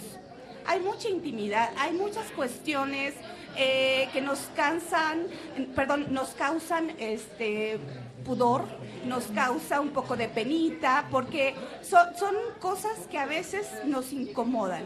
Entonces, los temas de sexualidad, entre más eh, los hablemos, más claridad tengamos, vamos a ver que no habría por qué tener pena de hablar por eso. Y bueno, antes de saber qué era la sexualidad, ¿tú qué entendías por la palabra sexualidad? Fíjate que yo entendía por sexualidad solo que era em, una relación de pareja y que era tener hijos y que eran los órganos sexuales, solo eso entendía y que eran cosas de grandes y cosas de, personas que querían tener hijos. Eh, no lo veía muy cercano a mi vida y eso es por lo que hay que trabajar en la claridad de qué es la sexualidad. Va mucho más allá de solo tener una relación eh, de pareja para tener un hijo. Eso resulta súper importante porque como ya decía Lu, es algo tan natural, algo tan nuestro, que bien también dice Virginia, tan íntimo, pero también tan importante que a veces dejamos de lado justamente por pena o por esos prejuicios que tú nos hablabas, Virginia. Así es, así es. Y aquí lo importante, insisto y me encanta, es que estén ustedes, que estén los niños preguntando por este tema, porque a veces justamente tenemos preguntas y tenemos dudas, pero ¿a quién le preguntamos? ¿Quién maneja el tema? Eh, es una edad donde tengo mucha curiosidad, pero ¿a quién me acerco? ¿Qué información me van a dar? Entonces, qué padre. Eh, creo que para esto es la divulgación sobre todo de estos temas que deberían de ser tan, tan cotidianos. Y aquí en Universum tenemos justamente también una sala de sexualidad, ¿cierto? Así es, eh, tenemos una exposición donde a través de los chicos anfitriones nos vamos a acercar a ellos y tener la confianza de preguntar nuestras dudas. Y este, ¿Nos a explicar algo más en tu conferencia de hoy de lo que nos estás explicando en este momento o cómo va a ser tu conferencia? Mira, lo primero que quiero es eh, de, lo que, sobre todo los chavos, los adolescentes, cuando empezamos a, tener esta sensación de que alguien me gusta y quiero, quiero tener un momento este, agradable con ellos, es cuando se maneja el rapidín.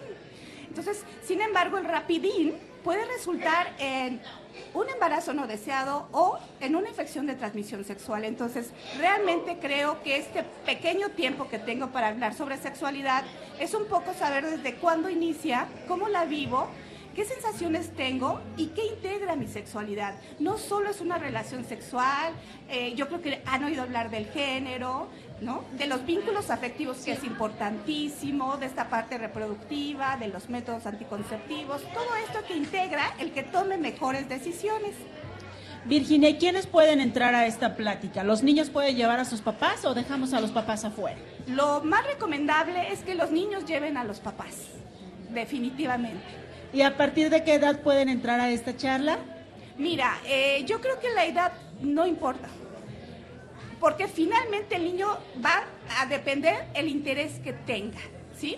La cuestión aquí es que un niño si escucha hablar de estos temas no es, es algo que a lo mejor aprende una palabra y después cuando vaya creciendo más la va a reconocer y la va a asociar.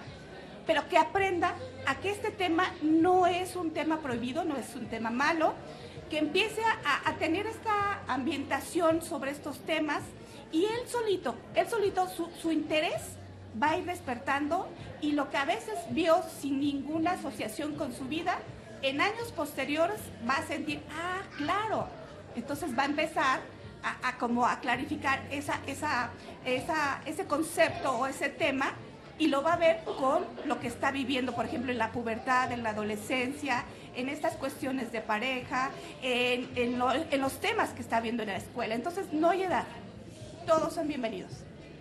Virginia, y para los que no pueden venir a esta plática de la de un rapidín de sexualidad, invítanos por favor a la sala de sexualidad de Universum, en donde se ubica, cuáles son los horarios.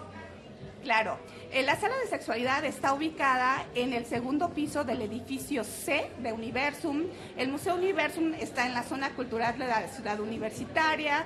Eh, abrimos eh, de martes a domingo. Eh, tienen acceso por varias rutas, por el Metro CU, por el Imán, por eh, Insurgentes, el Metrobús de la zona cultural. Este, por favor, no dejen de venir, de verdad. La sala de sexualidad es un orgullo tener este tema en un museo de ciencias eh, donde eh, se trata ese- este tema de manera tan, tan amigable y natural. Pues Virginia, muchas gracias por compartir con nosotros un tema tan importante y por dejarnos en claro que es un tema tan natural que podemos hablar de él y venir a visitar Universum e ir a tu charla, que es a qué hora? A las 12 en Prometeo. A las 12, ah, y en ese maravilloso carro de Prometeo. Virginia, muchas gracias. Gracias a ustedes. ¿Y qué te parece si te invitamos a ti, a los que están aquí y a quienes nos están escuchando, a escuchar una rola más de nuestros amigos de Cachivache, Rock para Chavitos? Perfecto.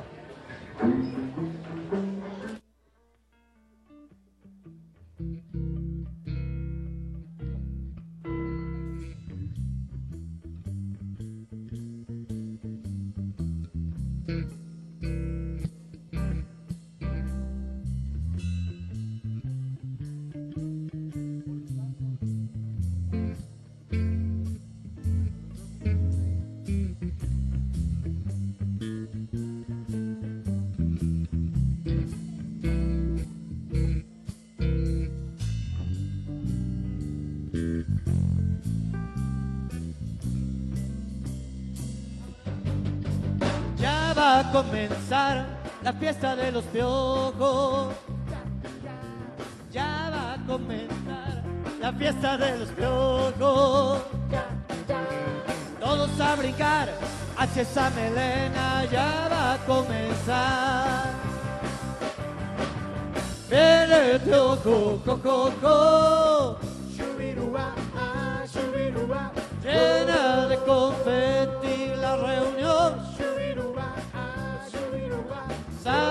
Las parejas a bailar. Siente el ritmo a todo dar. Todos a brincar en la fiesta de los piojos. Pulguita se ha quedado sentada en un sillón, pues no quiso bailar aquel gordo pulgón. Montado en vaselina, una pulga se ha pegado, comiendo cochinadas, la mosca se ha arrimado. Miras tu cabeza y no te has bañado, serás el anfitrión de la fiesta de los piojos.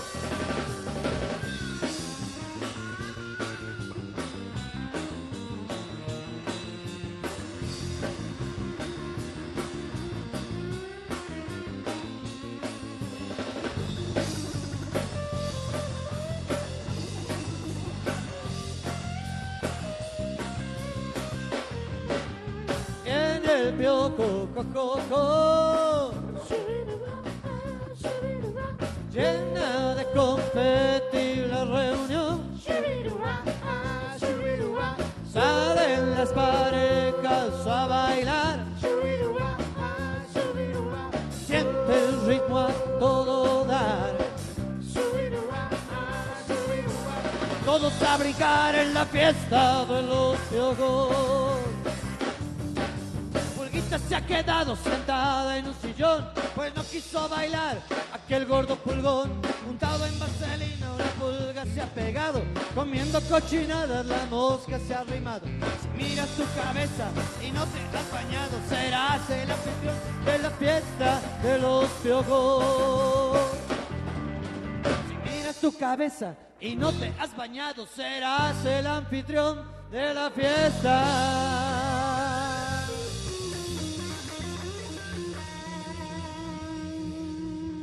De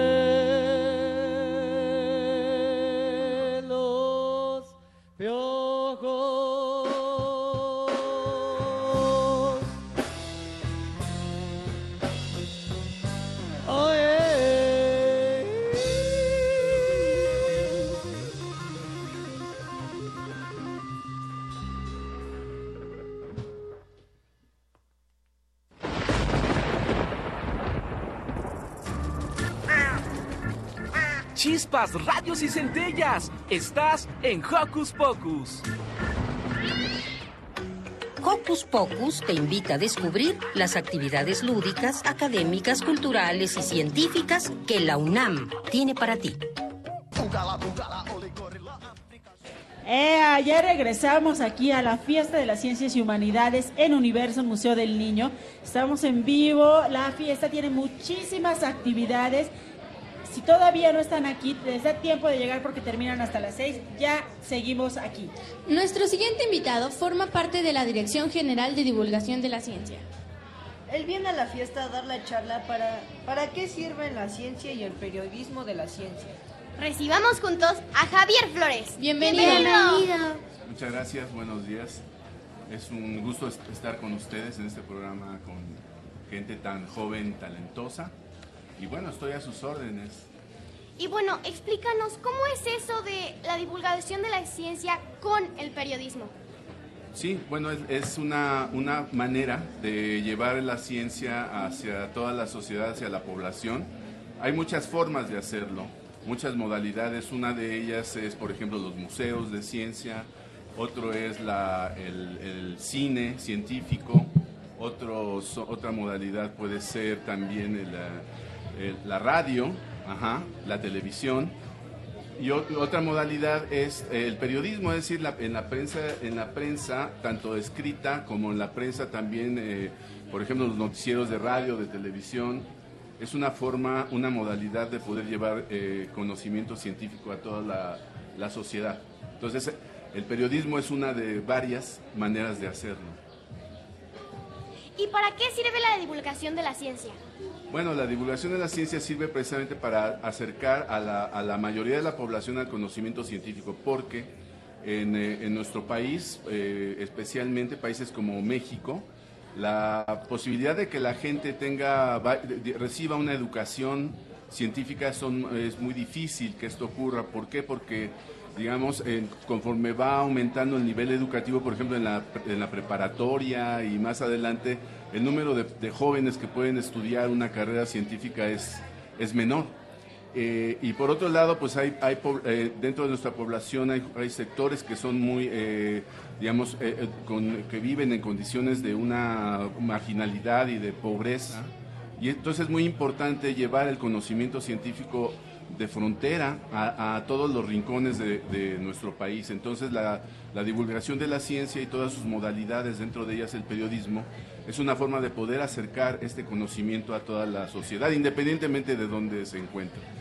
Digamos entonces que el periodismo y la divulgación científica son el puente entre los científicos y las personas como nosotros, comunes y corrientes.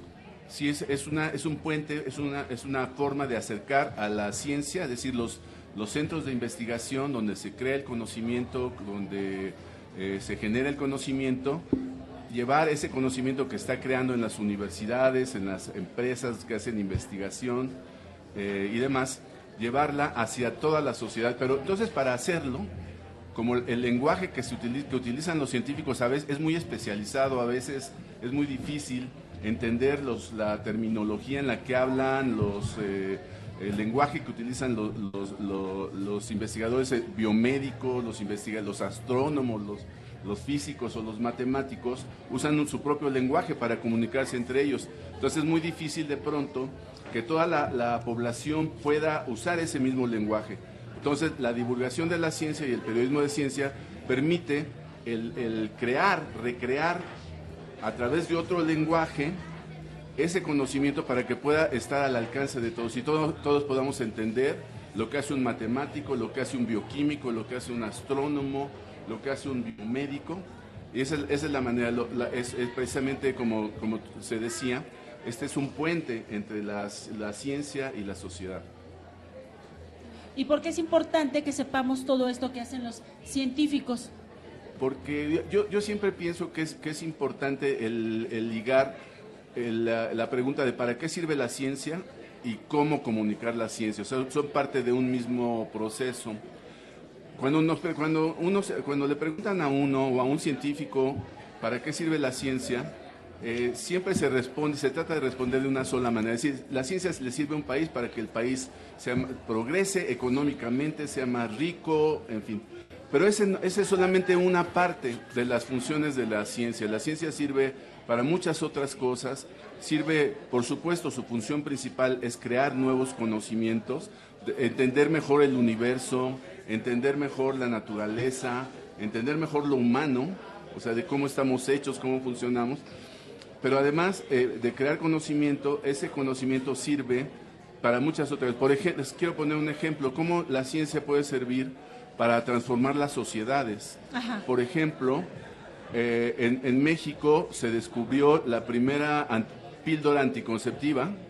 ¿En México? En México se creó la primera píldora anticonceptiva eh, y eh, esta píldora, que después ya se desarrolló en muchos otros lados, ajá, sobre todo en el mundo, los países más desarrollados la tomaron, eh, fue un, un elemento que permitió una, una revolución, como no habíamos visto antes, porque al permitir separar la sexualidad de la reproducción, la, eh, las mujeres tuvieron más acceso al trabajo, a la educación, a la investigación científica, y eso es una revolución social que- Claro. que, surge, que viene a partir de la ciencia. Entonces la ciencia sirve para, no solamente para que aumenten las ganancias de un país, sino sirve para muchas otras cosas. ¿Y cómo nos lo vas a platicar eh, dentro de un rato? Pues, eh, pues poniendo, alguno- po- poniendo varios ejemplos, porque por- eh, les pongo otro que es la ciencia sirve para también para tomar mejores decisiones.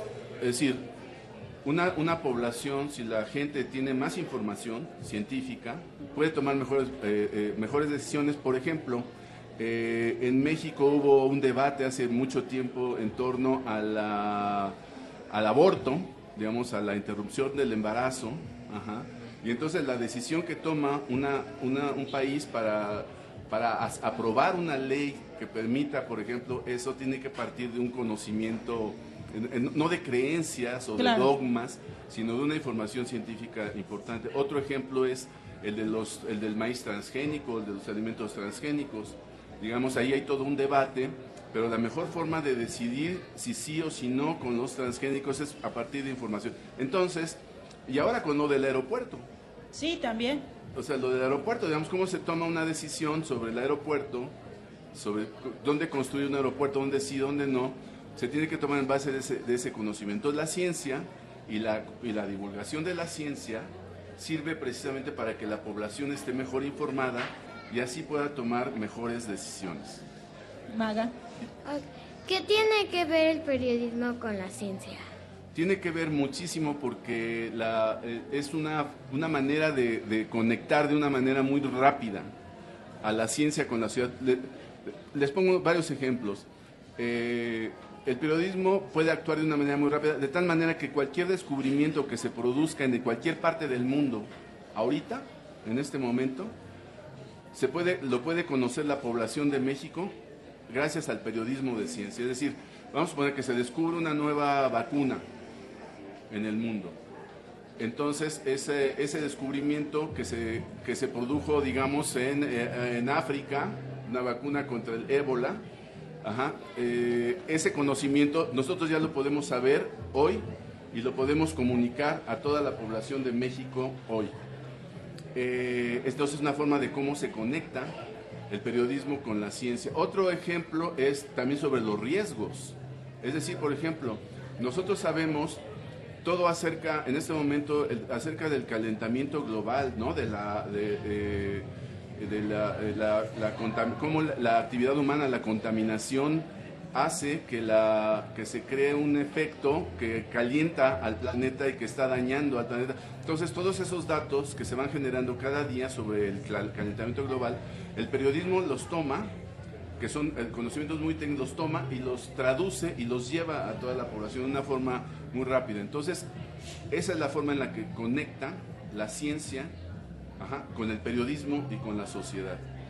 Hablabas de las vacunas, que ciertamente es importante, pero a veces la gente que no tenemos conocimientos científicos decimos, ay, no, no son importantes. Entonces, es ahí donde entra eh, la divulgación de la ciencia para que nos diga, sí las vacunas son importantes por esto, esto, esto y esto, y nos van a servir precisamente para evitar enfermedades, para evitar contagios, para evitar una serie de cosas. ¿Es así como funciona la divulgación de la ciencia? Sí, exactamente, y es muy importante porque, por ejemplo, hay ahorita un, debate en, Estados Unidos, el actual eh, presidente de Estados Unidos y un sector que apoya al presidente Trump en, Estados Unidos, ha, eh, digamos, ha señalado que las vacunas constituyen un riesgo y que producen eh, autismo y que producen toda una serie de, cosas tremendas en, los niños, cosa que, desde el punto de vista científico se sabe que no es cierto. Entonces, las personas que no se vacunan por pensar que, esos, que esas creencias son, son correctas, se ponen en un gran riesgo de adquirir un, este, muchísimas enfermedades que se pueden evitar precisamente a través de las vacunas. Yo lo que sí creo es que eh, la, el sistema de vacunación, por ejemplo, que existe en México, es uno de los mejores del mundo. De tal manera que, que, que, con toda confianza y a partir del conocimiento científico y técnico que se tiene acerca de esas vacunas, toda la población puede tomarlas y sobre todo los más jóvenes que tienen que estar protegidos durante toda, todo lo que viene de su vida, que, que, que, esperemos que sea muchísimo y muy feliz, pero es, eh, a partir de las vacunas pueden estar protegidos y el, y la, el conocimiento científico precisamente nos ayuda a entender la utilidad que tienen estas medidas preventivas para la salud humana. Algo así sucede, algo parecido sucede con el cambio climático. También, eso es, es, lo mismo. Yo creo que aquí una prueba muy importante de cómo la comunicación de la ciencia en todas sus modalidades ha servido para o sirve para combatir el cambio climático es que las generaciones de los jóvenes, como, como los que están aquí presentes en este programa y los que nos están escuchando, ya digamos tienen una cultura del cuidado del medio ambiente que generaciones anteriores no teníamos. Ajá. Y eso es porque ya en la, en la educación, de, en sus escuelas y en la, ya el conocimiento científico sobre el cambio climático ha permitido entender cómo, por qué hay que cuidar el agua, por qué no hay que tirar basura, ajá. En, en fin, digamos, eh, todas las medidas que actualmente las nuevas generaciones ya las tienen muy eh, interiorizadas ¿Por qué? Porque el conocimiento científico y la comunicación de este conocimiento ha permitido que ya todo, que haya un cambio inclusive generacional en este cuidado. Javier, invítanos por favor a tu plática. Eh, bueno, pues eh, creo que mi plática es por ahí de la una de la tarde, entonces todavía los que vivan cerca del sur de la ciudad pueden, eh, pueden llegar aquí claro. a, a, a, a Universum. No, eh, y, y, pues los invito muy cordialmente a que puedan estar presentes en esta plática, donde van a poder eh, conocer eh, muchos aspectos de lo que es la ciencia ajá, y de la, lo que es la comunicación de la ciencia a través del periodismo. Muchísimas gracias. Gracias a ti por dejarnos gracias. tan claro todo esto. Muchas gracias. Y bueno, qué importante es la divulgación de la ciencia, ¿verdad, Lu? Sí, Bueno, ¿qué les parece? Sí, ahora, ¿con qué nos vamos, Magali? Con una canción de nuestros cuates de Cachivache, rock para chavitos. Bueno, solo porque tú lo pides y mañana es tu cumpleaños. Vamos con nuestros amigos de Cachivache, rock para chavitos. Esta es la historia del monstruo.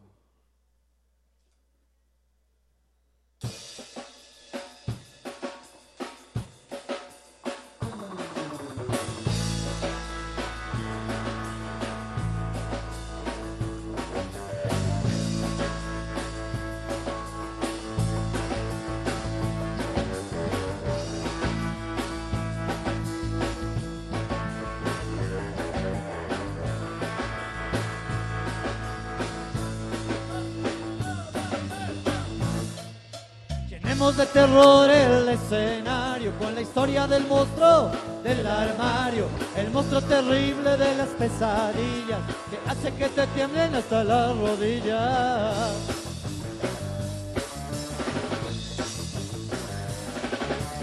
Un buen día se salió del armario, era un gigante, tosco y enojado. Escurría el moco que era salado y las patas le apestaban a queso gruyere.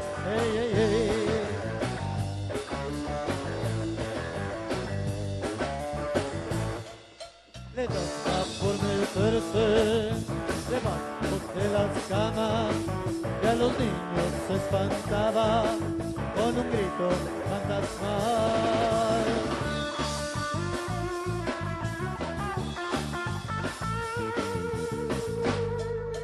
Yo cuestionaba qué era lo que pasaba, no era normal que un monstruo tan feo gritara.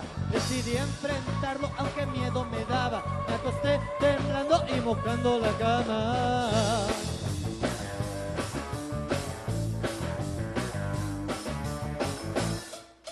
Daba por meterse debajo de las camas. Ya los niños se espantaban con un grito fantasmal.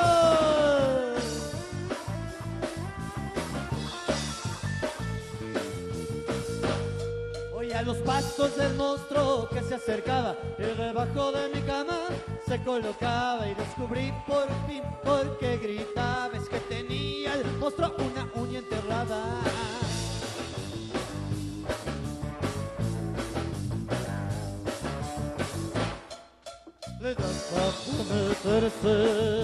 Debajo de las camas. Ya los niños se espantaban con un grito fantasmal.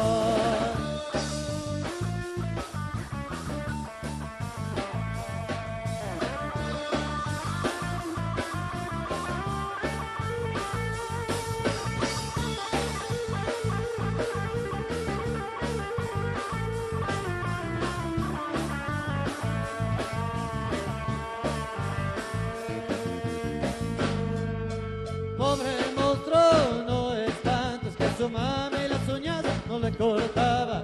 Pobre monstruo, no, no espantes que su mami las uñas no le cortaba.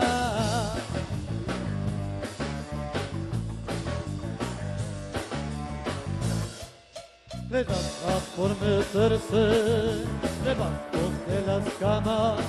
Ya los niños se espantaban con un grito fantasmal. Cuidado con el monstruo de las Cuidado con el monstruo de las uñas enterradas. Cuidado con el monstruo de las uñas enterradas. Cuidado con el monstruo de las uñas enterradas.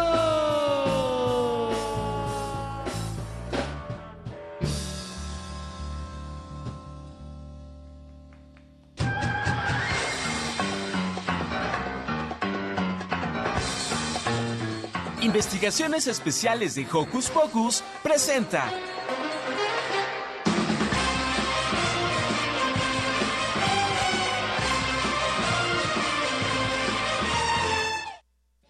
Estamos de regreso aquí en la fiesta de las ciencias y humanidades desde Universo Museo del Niño.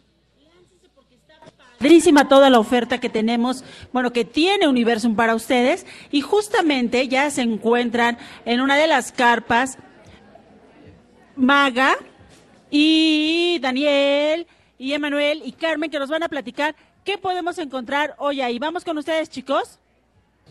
Hola, ¿qué tal?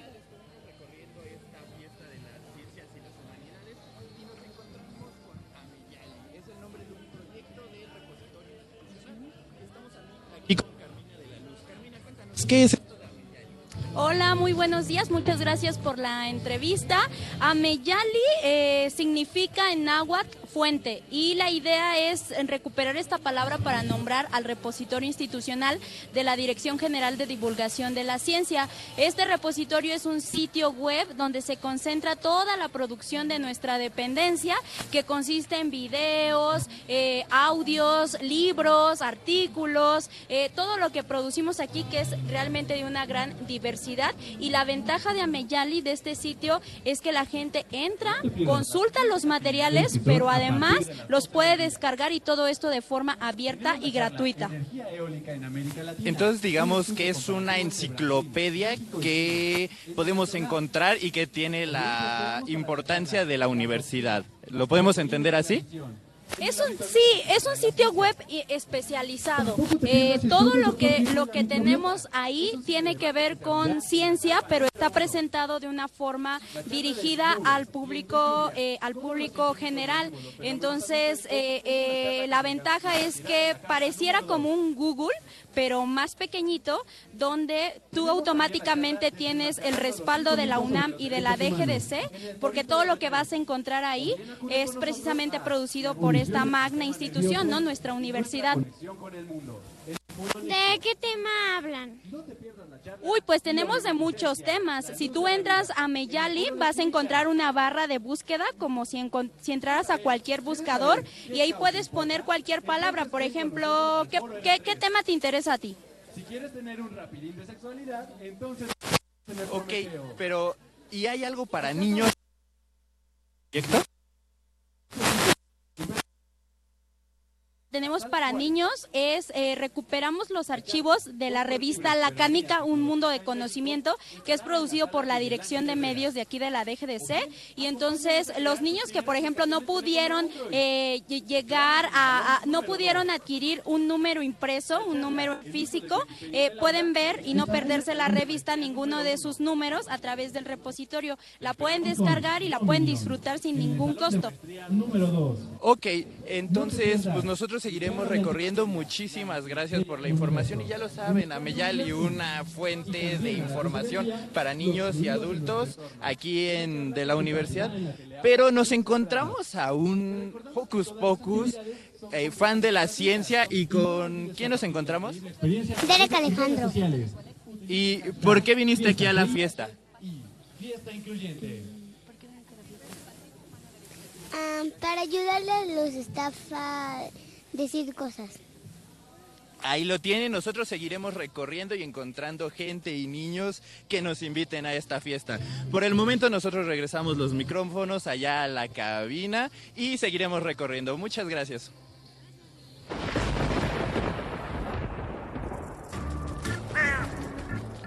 Chispas, rayos y centellas. Estás en Hocus Pocus.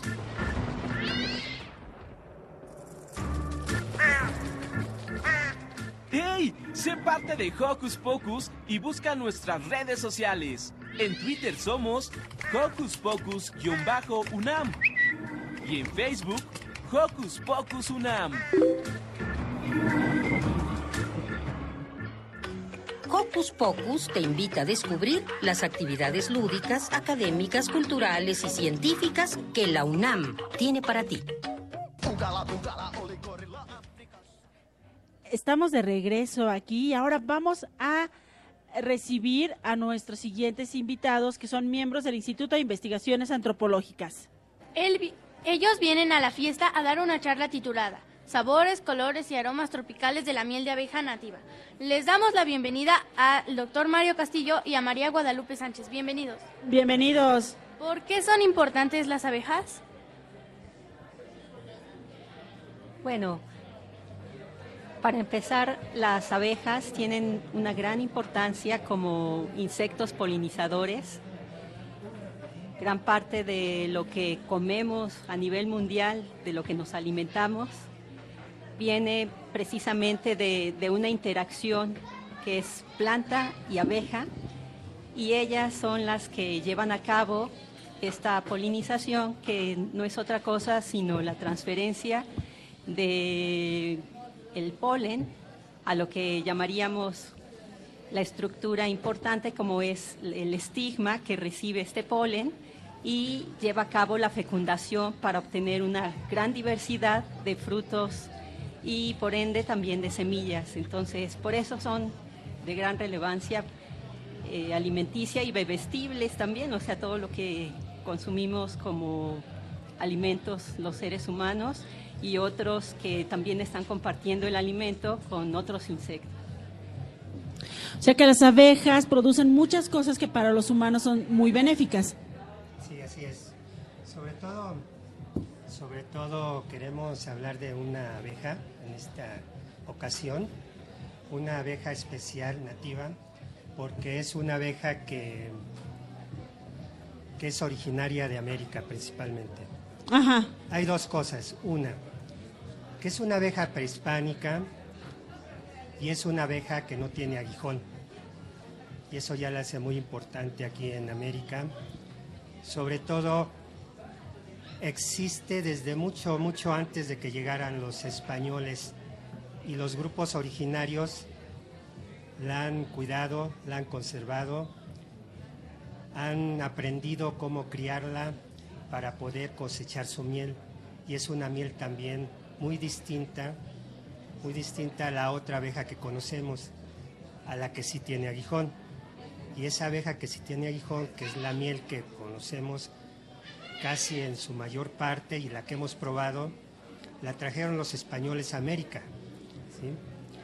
Y es una miel muy distinta a la que produce esta abeja nativa originaria. Por eso ha sido muy importante conocerla y saber cómo es, cómo vive, dónde vive y cómo interactúa con el medio ambiente y también con las personas, en este caso con los grupos originarios de, es- de esta América. Ah, entonces por eso es tan importante esta charla, porque vamos a conocer a esta abeja nativa, que bueno, seguramente se convertirá en una de mis fa- en mi favorita, porque las otras me dan mucho miedo por los piquetes, Exacto. que no tiene aguijón y que además es, que digamos, con más riqueza sus nutrientes o cuál es la diferencia. Así es. Platícales de la miel. Bueno, es una miel que para empezar, eh, esta abeja viene siendo su hábitat original, se encuentra en lo que sería la vegetación primaria. ¿A qué llamamos vegetación primaria? A todos estos tipos de vegetación que prácticamente no han sido, digamos, eh, digamos que no está el hombre en estos eh, ecosistemas y que finalmente esta abeja se alimenta y sustenta esta, esta, esta vegetación primaria.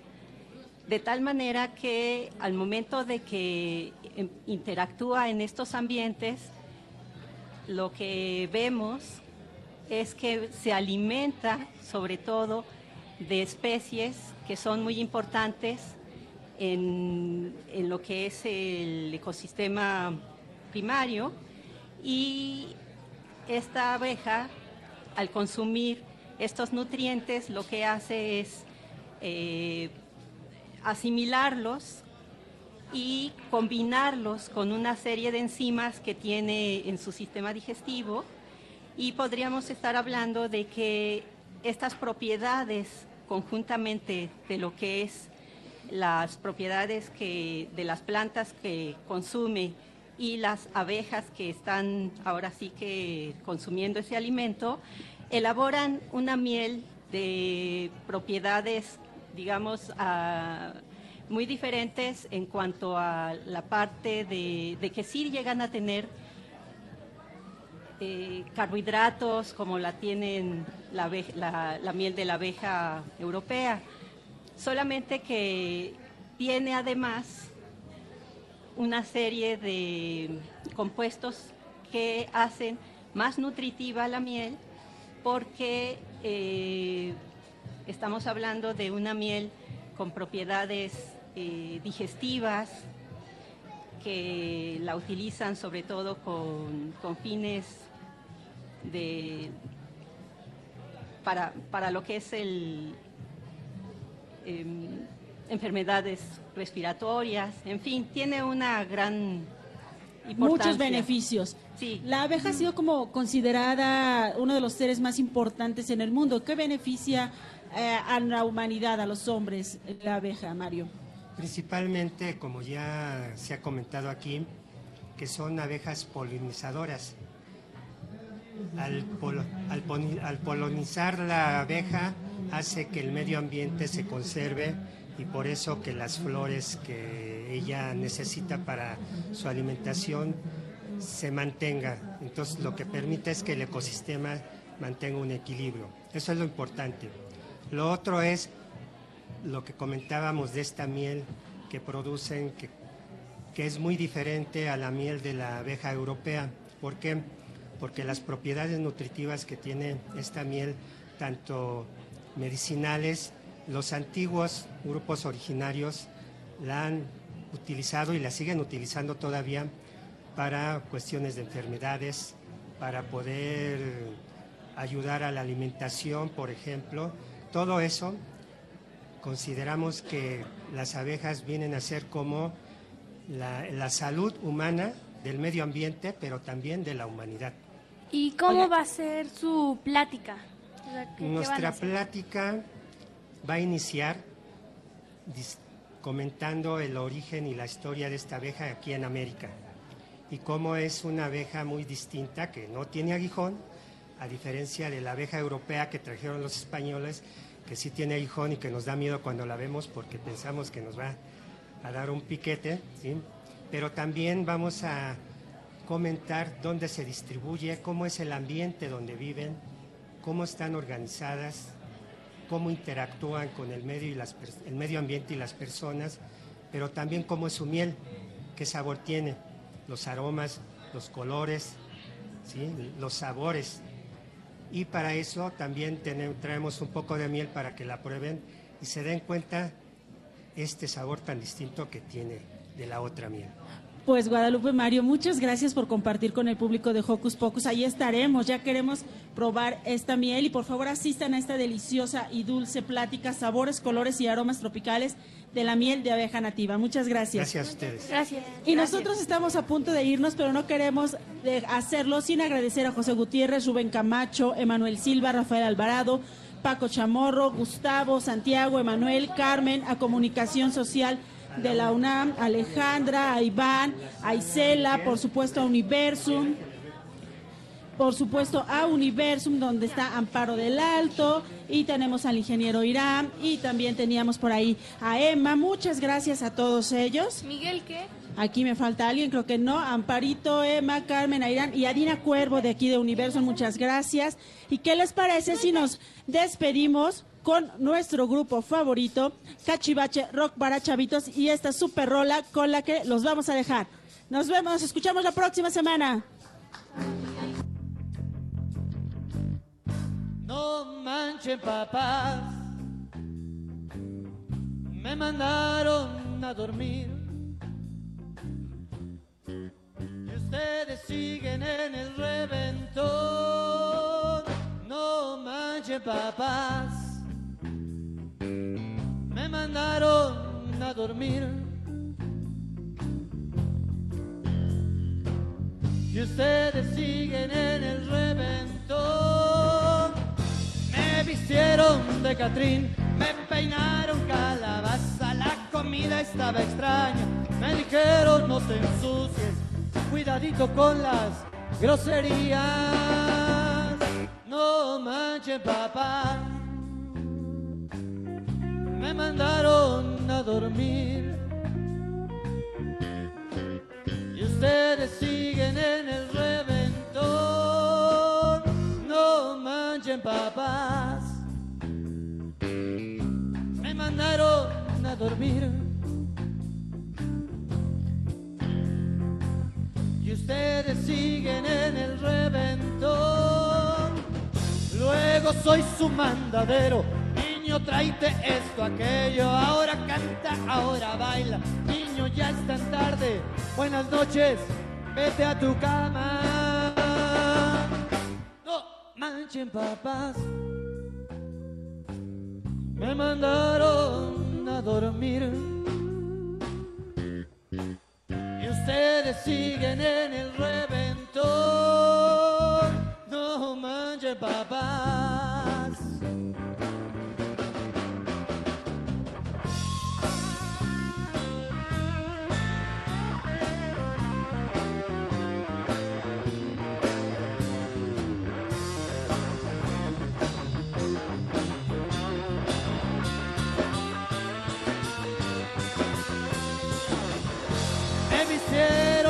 Me peinaron calabaza, la comida estaba extraña, me dijeron no te ensucies, luego soy su mandadero, niño tráete esto, aquello, ahora canta, ahora baila, niño ya es tan tarde, vete a tu cama, no manchen papás,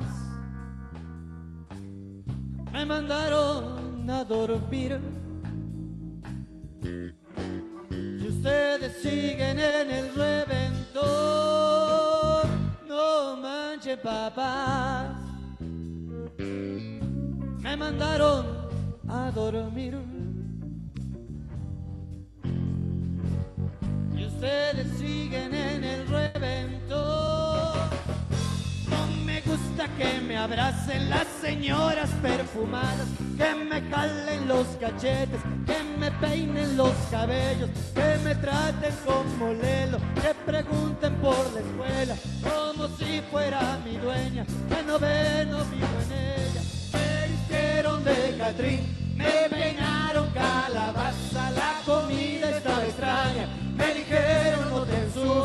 luego soy su mandadero. Niño, tráete eso, aquello. Ahora canta, ahora baila. Niño, ya es tan tarde, vete a tu cama. No manchen,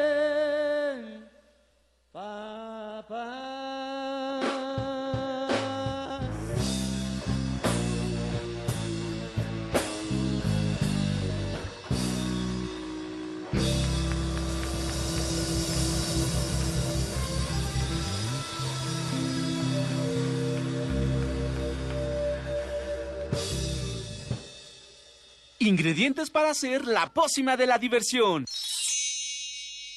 Ancas de rana intrépida. Ratones de laboratorio. Plumas de pollo creativo. Mm, medio litro de carcajadas. Y listo. Revolvemos todo y decimos... ¡Hocus Pocus!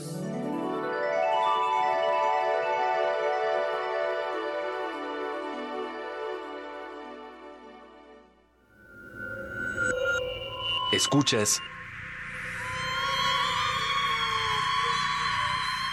96.1 de FM.